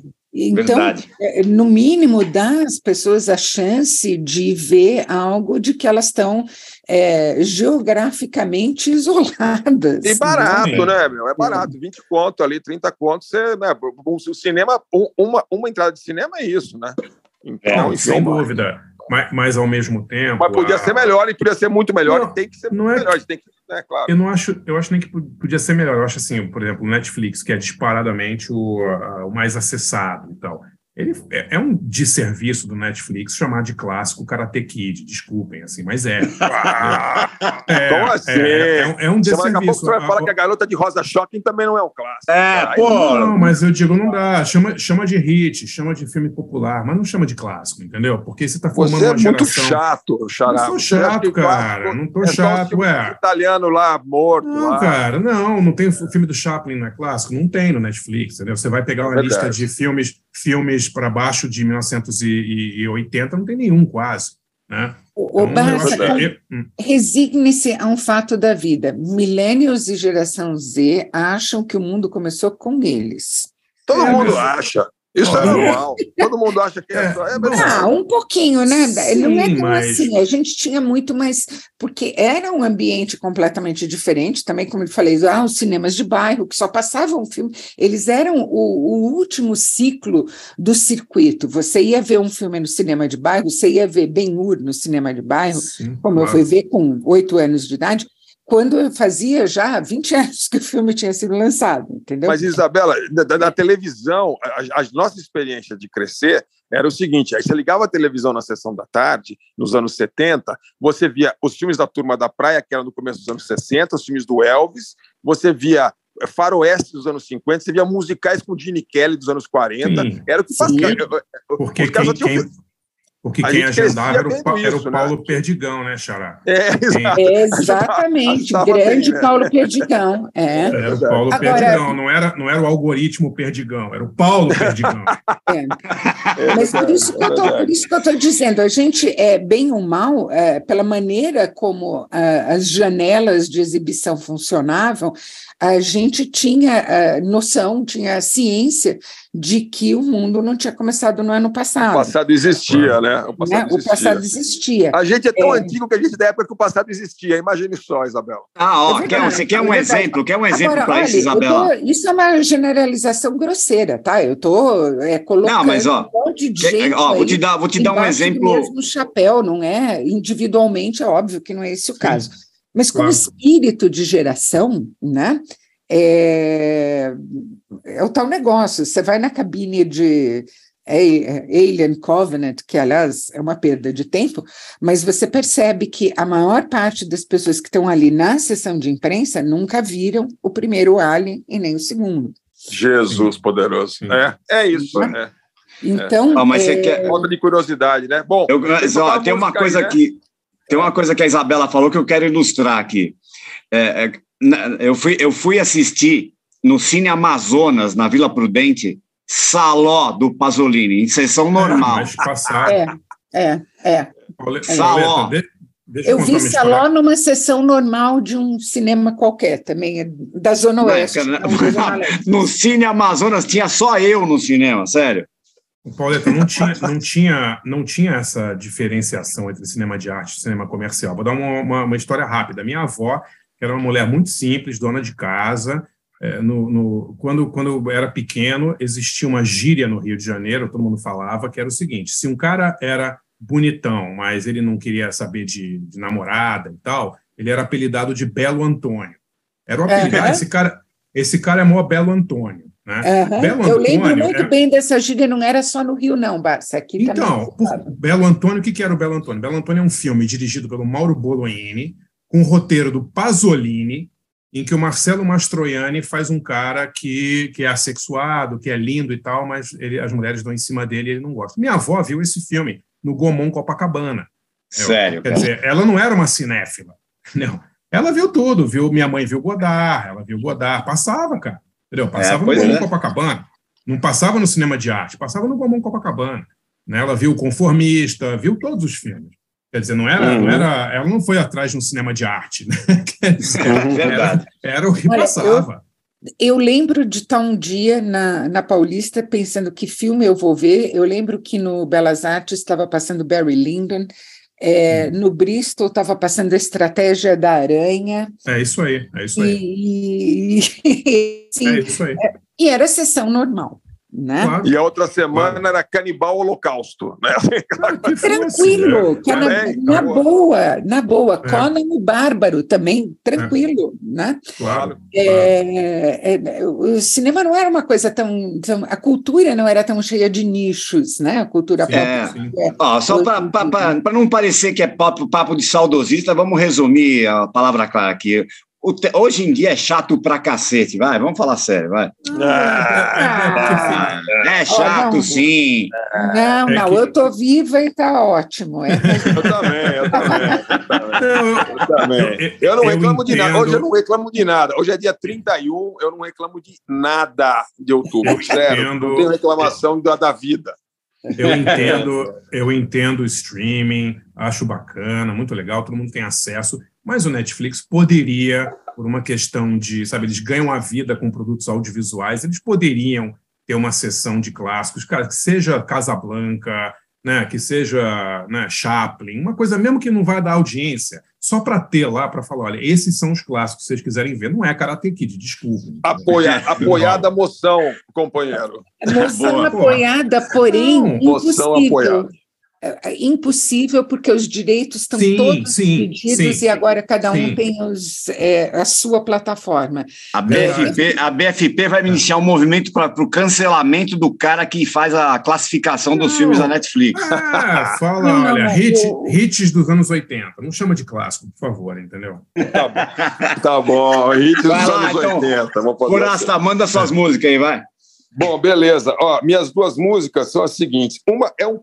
Esse personagem é um cara que eu nu- nunca entendi, ele continua não entendendo, porque é um cara inexplicável, que é, é- é- que é o Bill Withers. O Bill Withers é um, é um, é um cara assim que é, tem uma história de vida inacreditável, porque ele, é- ele era um cara muito pobre e, e- e- e trabalhava de, de operário mesmo, foi, foi da Marinha tal, pobre, porque era pobre, sabe? Assim, ficou muitos anos. Aí foi ser operário e tal, até a capa do primeiro disco, ele na frente da, da fábrica que ele trabalhava, assim. E o Bill Withers, é, é, ele começou e assim, e, e ele teve uns hits monstruosos, assim, é, logo no começo da carreira, em No Sunshine, é de 71, né?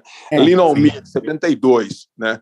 É, aliás, eu quase, eu quase toquei em No Sunshine, porque essa, essa é uma também que já te deixa numa, numa, numa, um sentimento muito específico. Mas, enfim, era uma música muito É. triste para o dia de hoje. Falei, ah, a Isabela já vai botar uma puta música deprimente, os caras não vão botar uma música mais feliz.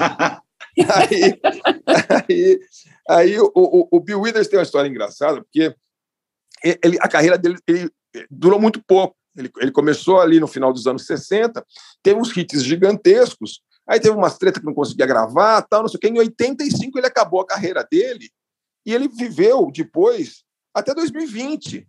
Ele ficou 35 anos sem gravar, sem praticamente não se apresentou muito raramente em, em coisas de tributo, coisa assim. Ele falou: "Não, eu, eu não era, eu não era, quando eu cresci eu não era artista, para mim eu estou acostumado a viver não sendo artista". Então ele devia ter uns puta royalties por causa das músicas deles, que são, foram grandes sucessos. E, e, e aí ele ficou, ele sumiu, desapareceu. É, e eu escolhi uma música para tocar. Aliás, aliás ele está ele, ele tá num filme que é legal, que é aquele When We Were Kings, sabe? Que é aquele que é do show do James Brown lá. Ele, ele é um dos caras que está lá. É ele, o B.B. King, né? O, ah, tem uma cantora também, que eu não lembro quem é que está agora. Aquele que é o do, do, do, do Zaire, né? Antes da luta do, do Muhammad Ali. É, enfim, mas é, é, é, essa música que eu escolhi é uma música que toca é, toca num momento muito legal daquele filme 127 horas, que o cara fica preso, lembra? O cara fica com o braço preso na pedra ali, o James Sim. Franco. E aí toca, ele tá preso lá já tipo há uns dois dias, alguma coisa assim, e ou três dias, sei lá, e aí toca essa música que é uma música que eu, quando eu ouço, fico assim, eu não lembro do James Franco se fudendo lá, eu fico- já fico feliz, né? me coloca numa felicidade muito, muito específica, tipo uma brisa na cara, assim, sabe? É, então a música é Lovely Day, de 1977, do álbum Menagerie, do Bill Withers. Grande outra, cara? música, grande É, faixa. não é legal? Essa É música maravilhosa. É, que bom que você gostou. A outra música que você também vai gostar é de um filme que, pô, esse filme, quando eu vi, eu tinha 18 anos, eu pirei na batatinha. E aí, quando apareceu o VHS, eu peguei acho que umas cinco vezes para ver se toda hora você não sabia o que, sabe aquele negócio? Você ia pegar três para pegar para pegar desconto, sabe? VHS. Então você pegava um, pegava outro, não sabia o que pegar, pegava esse, sabe? Assim, todo mundo tinha essas, né? Os filmes que sempre que repetia, assim, por causa para compor ali, né? Para poder ficar três dias com os filmes. Esse filme é um filme que se chama uh, Breathless. Uh, e, e é, sim, é em homenagem ao nosso amigo Jerry Lewis, e sim, é do diretor. É o filme anterior do diretor do, do Great Balls of Fire, que é o Gene do- McBride. Jim Uh, que eu McBride, entrevistei na época, inclusive. É, Oba! é, é, quando eu estava na Folha lá, eu estava saindo o, o, o Great Balls of Fire, acho que foi nessa época, não me lembro muito bem. Foi por aí. Bom, E vamos lembrar, é uma versão do Abu Dessouf, do Godard. Sim, Pois é, Claro, então, é, em, princípio, em princípio é uma ideia absolutamente estúpida, né? Você refilmar o acossado né? do Godard e realmente eu não faço ideia, eu não, eu não vejo desde que eu tenho 20 anos esse filme, então eu não faço ideia se o filme presta ou não, mas o Richard Gere é um cara todo rockabilly, assim, tal, e louco por uma menina linda que é a Valerie Caprisky, e ele, é ele, ele gosta de rock and roll dos anos 50, ele se veste como se fosse o Jerry Lewis, ele gosta de gibi, ele é um cara todo romântico tal, ele fica lendo Surfista Surfista prateado, ele lê, né? Humana, né? todo Não é, derramadão. não é- eu estou enganado ou não é o surfista prateado que ele adora? É o surfista prateado, Isa. É, O, é, o, é, o, é o próprio. E aí ele fica lá, aquele negócio todo. E aí, essa, essa, essa. Realmente, eu na época não tinha visto o acostado do Godard, então eu, eu veja só, eu achei o acostado do Godard muito. Uma trilha não era tão animada, né? Não era tão colorido, não tinha tiro, porrada tal, mas enfim. Mas também é legal, também recomendo, recomendo o original. mas aí, aí, aí como, como o Barça escolheu o Jerry Lewis para homenagear, com toda, com toda razão, é, é, eu falei, pô, então vamos, vamos mandar brasa é, numa versão é, de Breathless, que é, que é a versão que fecha o filme, que é uma versão do X, a maravilhosa banda californiana da Exine Cervenka, e essa música, é, é, a versão deles é de 1983, do disco More Fun in the New World, que é um descasso. Eu vi esse, eu vi o filme, saí fui procurar o disco. Depois de um tempo apareceu o disco, eu comprei o disco, tem até hoje em vinil aqui, está em casa. E essa é uma música também que, é, como aliás, como as músicas do Jair Lewis em geral, é, deixam você com uma também com uma sensação, uma emoção muito específica, basicamente pronto para o crime, entendeu? Assim, vamos que vamos. Então é isso. Bill Withers com uh, a, a, a linda Lovely Day e o ex com Breathless. Sendo que a Exene Cervenka é ex-mulher do Vigo Mortensen. Pronto, mais cultura inútil. Boa, é isso aí. Não, nada inútil, belo casal. Connection. Casal é maneiríssimo. Connection. É.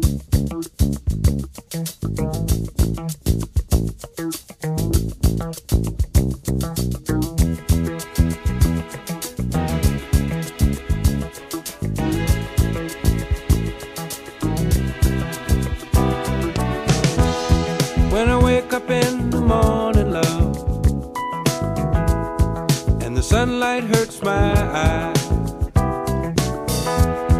And something without wanting love bears heavy on my mind. Then I look at you, and the world's alright with me. Just one look at you, and I know it's gonna be.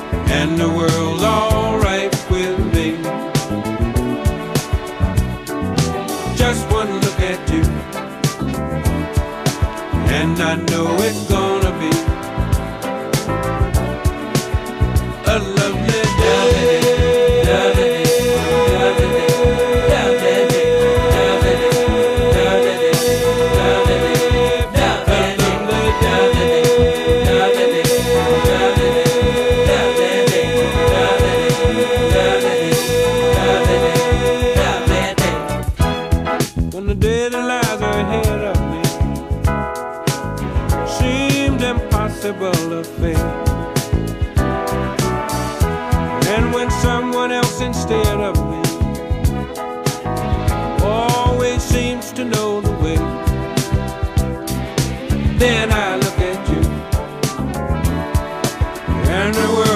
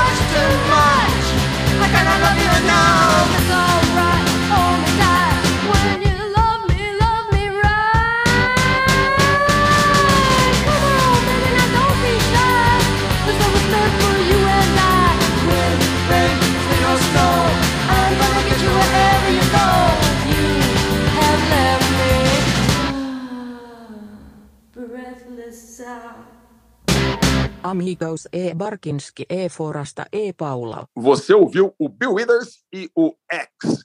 E a minha dica, meu, já que pô, tá, todo mundo tá morrendo, Robert Gordon tá morrendo, Jerry Lewis tá morrendo, morreu um cara que é muito foda esses dias. É, e os- o cara chamado Mike Davis. O Mike Davis era um historiador é, californiano, é, marxista, que escrevia bem demais, bem demais. E é um cara que, os primeiros caras que juntou assim o estudo de história com urbanismo, com meio ambiente. E ele falava disso quando ninguém falava e ele falava muito bem. É, tem vários livros dele lançados no Brasil. É, é, o Ci- o City of Quartz, é cidade de, cidade de né? Que é sobre Los Angeles, é uma história de Los Angeles, é, que é sensacional. Inclusive pega também uma parte de como Los Angeles cresceu em volta do cinema, mas é, Hollywood tem um pouco a ver com esse, com esse negócio, por isso que eu lembrei também é, dele. E tem um chamado Planeta Favela, é, Planet, Planet of Slums, que é sensacional. É, enfim, tem vários livros legais recomendados aí do Mike Davis. Se você não conhece, é, vá atrás. é, tem tem no, nos estante virtual da vida, tem nas Amazon da vida, e tem, e tem muito artigo dele em inglês na internet. Você não vai se arrepender de conhecer o Mike Davis. Ô, Isabela, é o seguinte: você, você a gente sempre pergunta, assim, sempre não, frequentemente quando vem jornalista aqui, a gente a gente pergunta assim, nunca pergunta coisa boa, só pergunta coisa ruim. Então, assim, eu tenho uma, uma pergunta clássica assim para jornalista assim, qual a entrevista mais ou as entrevistas mais roubadas, mais que deram errado, mais que assim, situações mais constrangedoras que você passou é, entrevistando gente de, de cinema? Ah, campeão de longe recordista Oliver Stone. Ah, é? Sério? né? Oliver Mas de, Stone. Grotão, é. de antipatia ou. É, Antipatia, É, mesmo, completamente puto com tudo. É. É, largou a entrevista no meio. É, Caramba. é, é, e por nada, assim, absolutamente por nada. Eu não lembro de ter feito nada de Que muito filme era? errado. Que filme era, Isabela? Né? Você lembra? Que filme Oi? era? Que filme era? É, sabe que eu não lembro. Ah, é, acho que era o Any Given Sunday, um domingo qualquer. Sim, sim. Futebol americano. Que Futebol americano É, com Al É, e, é. e eu tinha gostado demais do filme, é, tinha achado que era uma volta é, muito boa do, do, do Oliver Stone tudo mais. Estava feliz de fazer a entrevista tal, mas por algum motivo ele olhou para minha cara e não gostou do que viu. É mesmo, né? Você fala assim, pô, que que eu tô, tô- será que eu tô com mau hálito, alguma coisa? Assim, assim, juro, gente, eu acho que eu não Tem explicação, pô. E o outro é assim, e uma coisa que acontece às vezes é, é, principalmente quando a pessoa vai ficando meio, meio famosa demais e esquece como é o mundo real, a pessoa esquece que a sua revista pagou passagem, hotel e tudo mais para você ir até Los Angeles, fazer uma entrevista de 20 minutos, Sim. que vão ser cronometrados, e daí a pessoa passa os primeiros 10 minutos no celular falando, para só um pouquinho. Uhum. e daí você, depois você tem que se explicar, né, para o seu editor por que, que a entrevista não rendeu o que claro. você falou, mas enfim, a gente tem só esse tempo. Não, peraí, é só um pouco, né?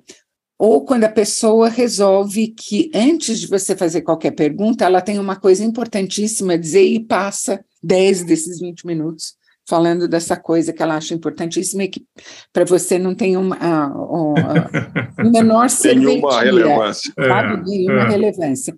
Então, isso, isso não é infrequente, né? E, que, e, e o contrário, quem que você pegou que falou, nossa, meu, puta, essa entrevista na minha vida, meu, deu tudo certo, foi legal, a pessoa foi legal, falou bem, falou coisas interessantes, ou era uma pessoa que você queria muito entrevistar? Quem que é aquela curiosamente, assim, one, assim?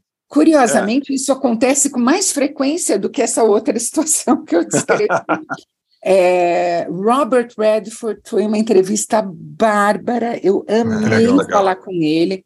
Ele é muito inteligente, ele é muito calmo, ele é muito objetivo, muito de, é o, outra geração. É, isso, isso, aí isso pesa, viu? É, o Leonard Nimoy foi uma graça, foi uma delícia. Ah, que legal, que legal. Né? É, Spielberg eu entrevistei várias vezes, em todas elas ele é animadíssimo, é, é o tipo da pessoa que entra na conversa, é, leva ela adiante, se entusiasma com coisas que aparecem no meio da, da entrevista, é muito gostoso isso acontecer. E eu gosto particularmente de ter feito o George Lucas chorar. Ah, é? Nossa, como é que é, é isso? Eu não sei essa história, é, pô. Não, é que assim, ele é um cara muito Você reservado. pisou no pé dele, beliscou, o que, que você fez? Não, não, foi, ele ficou meio comovido, assim, é, ele é um cara muito reservado, muito, é, muito discreto, não fala nada de muito pessoal, mas a entrevista foi muito longa, teve umas três horas e meia, quatro mais ou menos, e chegou uma hora em que ele estava já um pouco mais à vontade, não muito, ele não fica muito à vontade, mas dele começou a falar dos filhos e do divórcio, e a assessora dele com um olho grande, assim, falando, ele nunca falou disso na vida. E daí eu falei, nossa, os três filhos pequenos, você não deve ter sido fácil. Ele cuidou dos filhos, né? Ele ficou com as crianças. E daí ele desatou a chorar. É mesmo, é? Caramba, Caramba meu. É, é. O Coppola, eu fiz ele chorar também, é, foi. Mas daí eu chorei Oi, junto. Oi, Isabela, você tinha daí que trabalhar no Luciano Huck, Isabela. Tinha que trabalhar Não, no Luciano é. Huck. Você sabe o que é legal? É que tem pessoas que deixam você estabelecer essa ligação com elas ali claro. na hora. Pessoas que não claro. se protegem tanto, né? E daí a conversa entra por um rumo muito pessoal e sem que isso seja, é, vai, uma invasão de privacidade e tal, a pessoa se deixou chegar lá e daí vira essa coisa. E o Coppola foi, ele é, é, ele estava falando do meu antes e o meu depois, eu falei, o que seria a divisão de, o que seria o divisor de águas aí? Seria a perda do seu filho? Você acha que ele, que, que isso que fez o seu cinema mudar tal? E daí ele entrou totalmente no assunto. Nossa, assim, que é, coisa. É mesmo. É, é. Mas, ó, Isabela. Ele, ele perdeu um filho, foi um acidente de, de foi um é, náutico, acidente não foi? De lancha, é, foi um é, acidente de lancha. E ele falou, é a, a coisa mais horrível, porque é, eu estava muito brigado com ele, a gente estava se desentendendo muito, foi uma despedida terrível, não sei o quê. Ele, ele entrou também no, sim, no assunto, sim. mas daí eu fiquei muito mal também, mas muito mal, porque você não quer fazer uma pessoa. É, saiu ali na hora, ele entendeu que eu não estava, é, enfim, mas, mas, mas foi mal. É... Isabela, você, você não tem um livro com, a sua, com grande, de entrevistas legais que você fez, né? Não, de, não tenho, cinema, não né? tenho. Sabe por quê? Uma boa parte delas está em fita cassete. Ué, Aê! Tira, tira, é, tira as fitas. é, e tirar as fitas é jogo duro. Agora, É. um ponto alto foi uma das entrevistas que eu fiz com o Clint Eastwood também, que era para ser 20 minutos. É, foi uma hora estresse, ele ia dar entrevista, daí ele não ia porque ele foi para um torneio beneficente de golfe em Palm Springs. Daí o pessoal da Warner falou assim: você sabe, não tem como a gente mandar no Clint, né? Eu falei: eu sei que não, é, eu compreendo perfeitamente, o talent faz o que ele quer, mas é assim: vocês vão pensando se vocês têm um emprego para mim, porque quando eu chegar de volta no Brasil, depois de ter vindo aqui especialmente para isso, vai ser meio difícil explicar o que aconteceu, né? Se vocês puderem, então, falar com ele, ver se existe alguma alternativa, eu vou ficar muito agradecida. Daí terminou que ele falou: tá bom, é, numa tarde lá em Palm Springs, a gente se encontra no restaurante, eu converso um pouquinho. E o pouquinho virou três horas e meia também. Pô, Nossa, mãe, que Caramba. legal. É, foi demais, foi demais. Assim, Mas, ó- falar em pessoa reservada, isso é uma pessoa reservada, tá? É, não, não tem Clint, não, é Mr. Eastwood o tempo todo, não tem.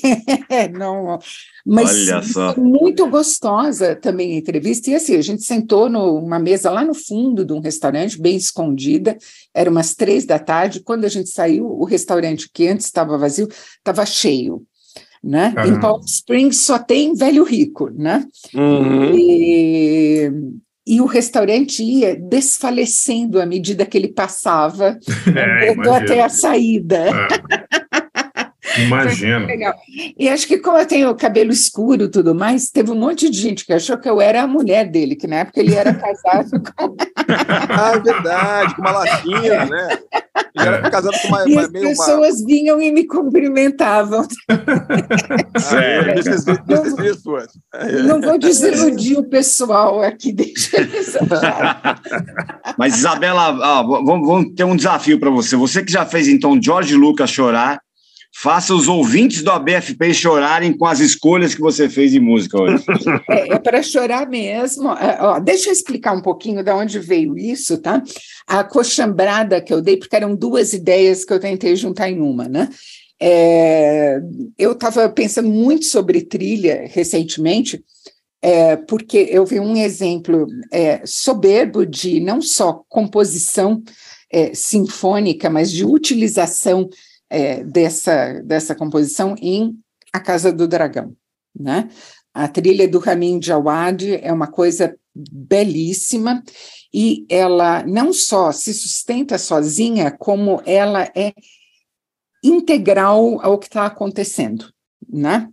É, é uma série que sabe usar silêncios, sabe usar trechos sem trilha, o que é ótimo.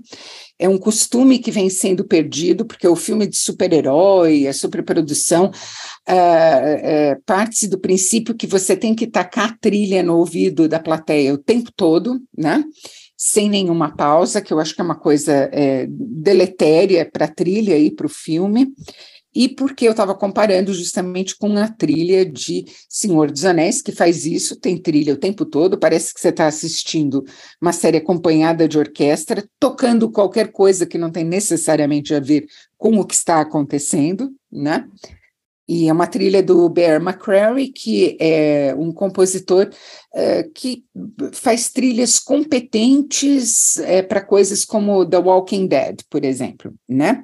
Mas eh, era uma diferença tão gritante entre as duas, e a comparação era meio inevitável, porque elas estavam as duas eh, sendo exibidas ao mesmo tempo, né, as duas séries, é, que eu comecei a pensar nisso, como uma trilha pode ser super evocativa, muito simples às vezes, o Jamin Hawad na Casa do Dragão usa às vezes orquestrações mais complexas, às vezes elas são é, espartanas e são excelentes. E daí eu fiquei pensando nisso. E eu acho que, assim, é, trilha funciona muito para mim quando me coloca nesse estado emocional específico, né? Normalmente isso significa uma emoção como melancolia, tristeza, é, comoção, né? É, são emoções que afloram mais facilmente com uma trilha. E Uhum. nada me deixou tão maravilhada, nada me emocionou tanto nos últimos anos quanto ver o Moon Age Daydream, o documentário sobre o David Bowie. Nossa. Que é absolutamente demais. demais. É, o Bowie foi uma das grandes revelações da minha vida. Acho que com 11, 12 anos eu ouvi pela primeira vez na casa de um amigo das minhas irmãs o Zig Stardust, o disco todo, e eu fiquei virada do avesso. Eu, passei, eu achei que o mundo estava assim, o mundo não era nada do que eu imaginava e era muito mais interessante do que eu imaginava. Né? Então eu escolhi como primeira música uma faixa do Zig Stardust que me transporta imediatamente para o estado de espírito do qual ela está tratando, e é uma faixa pouco usada em trilha. O Bowie tem sido muito usado em trilha desde que ele vendeu o catálogo dele, né? Eu não falo no Bowie no passado, eu me recuso a acreditar que ele morreu. Verdade. É, uma, é, um, é, é um fato que eu não estou preparada para aceitar. Então, eu escolhi Five Years, que é uma música muito para baixa. O, o, o Zig Stardust é um disco emocionalmente muito intenso, cheio de extremos, né? emocionais, e essa daqui fala do dia em que se descobre que é, é oficial, a Terra tem só cinco anos. Em cinco o, o Duran Duran fez um, acabar. Duran Duran fez um cover dessa música ano passado. Bem Quem legal. Fez? Quem Duran fez? Duran. Ah, é? É. Gente, não ouvi isso. Não É, vai, ouvi. vai ouvir que é legal. Hum. É, eu acho a música belíssima, a letra é fantástica, porque ele está andando na rua e ele começa a tentar é, lembrar de tudo. Ele quer que ele quer guardar tudo na memória dele ao mesmo tempo, né? E a outra música tem um nexo aí. É, o, o Bowie é essa música é de 72, né? Zig Stardust é um disco de 72. É incrível ele estar tá fazendo o que ele estava fazendo em 72. E o Bowie foi uma grande inspiração do movimento punk, é, foi uma grande inspiração dos Sex Pistols, por exemplo. E eu recomendo uma série chamada Pistol, dirigida pelo Danny Boyle, que está no Star Plus, e que é uma belíssima recriação da história dos Sex Pistols. Né? É, e a outra música é a fase seguinte disso tudo, que é Atmosphere, do Joy Division, que Olha, é um grande legal. expoente do pós-punk, né? E também é uma música triste pra cacete, ela foi usada tanto no, é, no 24 Hour Party People, na hora em que é, eles ficam sabendo do suicídio do Ian Curtis, que foi em 18 de maio de 1980, foi usada no Control, que é o filme sobre o Joy Division, e foi usada com excelente efeito em Stranger Things, na quarta temporada. E, e é down pra cacete. Essa é, essa é. Essa, Essa é bastante. é. Ô, Isabela, você sabe que eu vou te contar, eu, o pessoal já sabe, mas é que eu agora em agosto eu estava nos Estados Unidos e eu fui assistir um show do Peter Hook, Peter Hook and the Light, que é uma banda que toca com ele faz tempo, e ele tocou umas quatro do New Order, e o resto ele tocou exclusivamente Joy Division por duas horas, assim, Ai, é pra- que, meu é- Deus, que, que delícia! foi muito legal, mas realmente, é, é, assim, o efeito cumulativo, você, vai, você vai ficando assim, ah! Mas é- Não, é. É, é- é legal, foi legal pra caramba, assim. Foi legal pra caramba. assim. E Se tiver chance, assista. Mas, mas, é, mas, é, mas achei legal é, quando, você, falou- quando você falou, não, Five Years e, e Atmosphere. Foi, nossa, cara, olha Porra, isso. muito bom.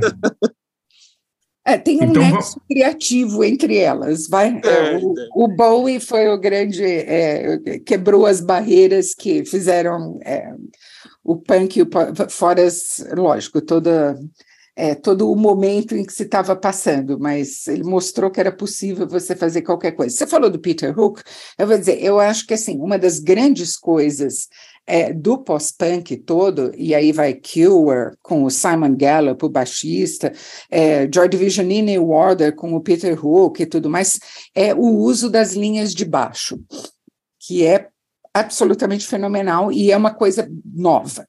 Na- Aliás, o naquele Emboi momento de era mesmo que o Paulão tocou aí é uma que tem essa, tem essa característica também, do baixo, baixo importante, né? Sim, o, o- o- a dupla é um tecladista e um baixista, né? O, o- Exatamente, tem Andrew. McCluskey e, o- e o Paul Humphrey, é. Exatamente. É, então, é, me agrada muito. A gente sai daqueles anos 70 é, cheios de, de guitar heroes, assim, para essas linhas de baixo. Eu acho delicioso. Legal. muito bom. Legal demais. Vamos ouvir então? Bora lá. É, primeiro o Bowie com Five Years, depois Joy Division com Atmosphere.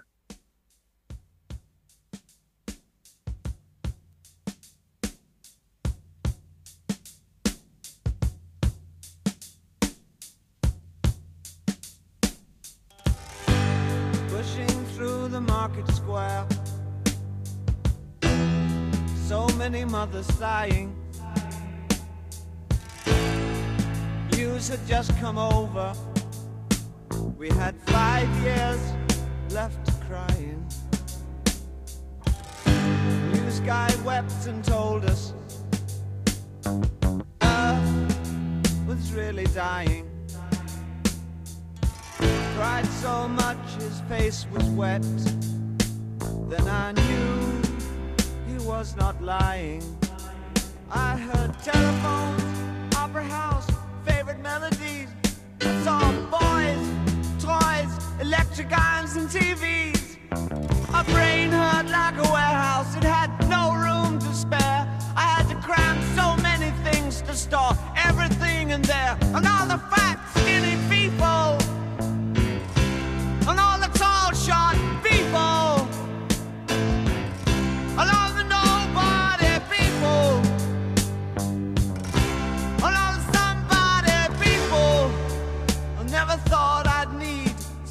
many people.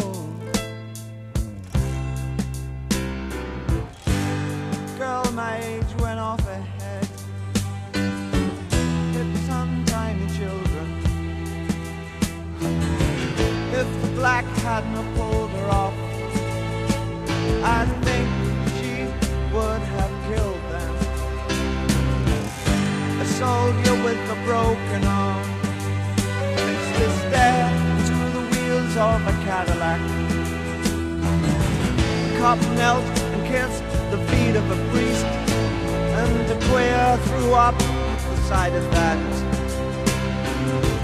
I think I saw you in an ice cream parlor, drinking milkshakes cold and long smiling and waving and looking so fine. Don't think was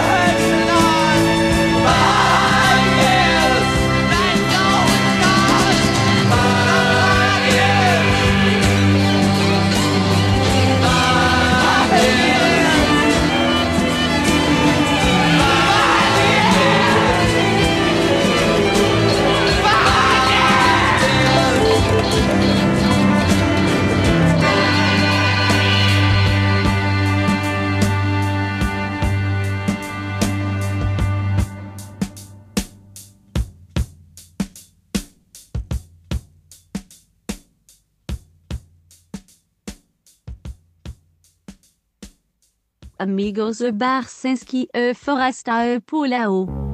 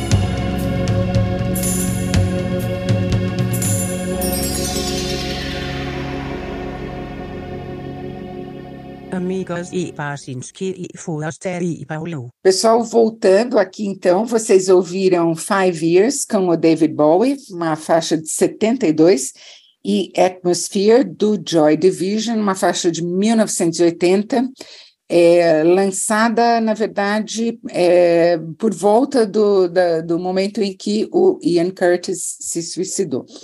É, super alto astral, né? É, eu Ah, mas, peço pô, perdão por é, isso. é, é- é muito boa a música, né? Eu peço perdão por isso, mas eu acho Não, uma música imagina. Para alegrar o fim do programa, Atmosphere, com o Joy Division, todo mundo dançando. Todo mundo para cima. Uhul! É, vamos para cima. Sai do chão, sai do chão, Manchester. Walk in silence. Ai, ai. Ai, Isso, e, e sua dica, Isabela? A minha dica? É, o- É. O Forasta não falou que precisava de uma dica? Ih, olha, eu acho, que- Não, acho, que- acho ele que eu não não fiz o serviço direito, hein? A gente. É, é, acho, que- ou, ou eu não falei, ou você me ignorou, mas tudo bem. Eu, não- eu não, vou, não vou ficar chateado nem nada. É mais Ah, mas provável que você tenha me fala ignorado, alguma coisa aí, alguma, algum livro que você está lendo, alguma série Então, aí. a gente Um sempre dá uma filme, dica uma cultural. Uma dica cultural pode ser qualquer coisa, pode ser um livro, um filme, uma série, um disco, uma comida, um boteco, o que você quiser. Olha, eu vou dar uma dica que é difícil encontrar, mas existem maneiras. É uma minissérie inglesa chamada Wolf Hall.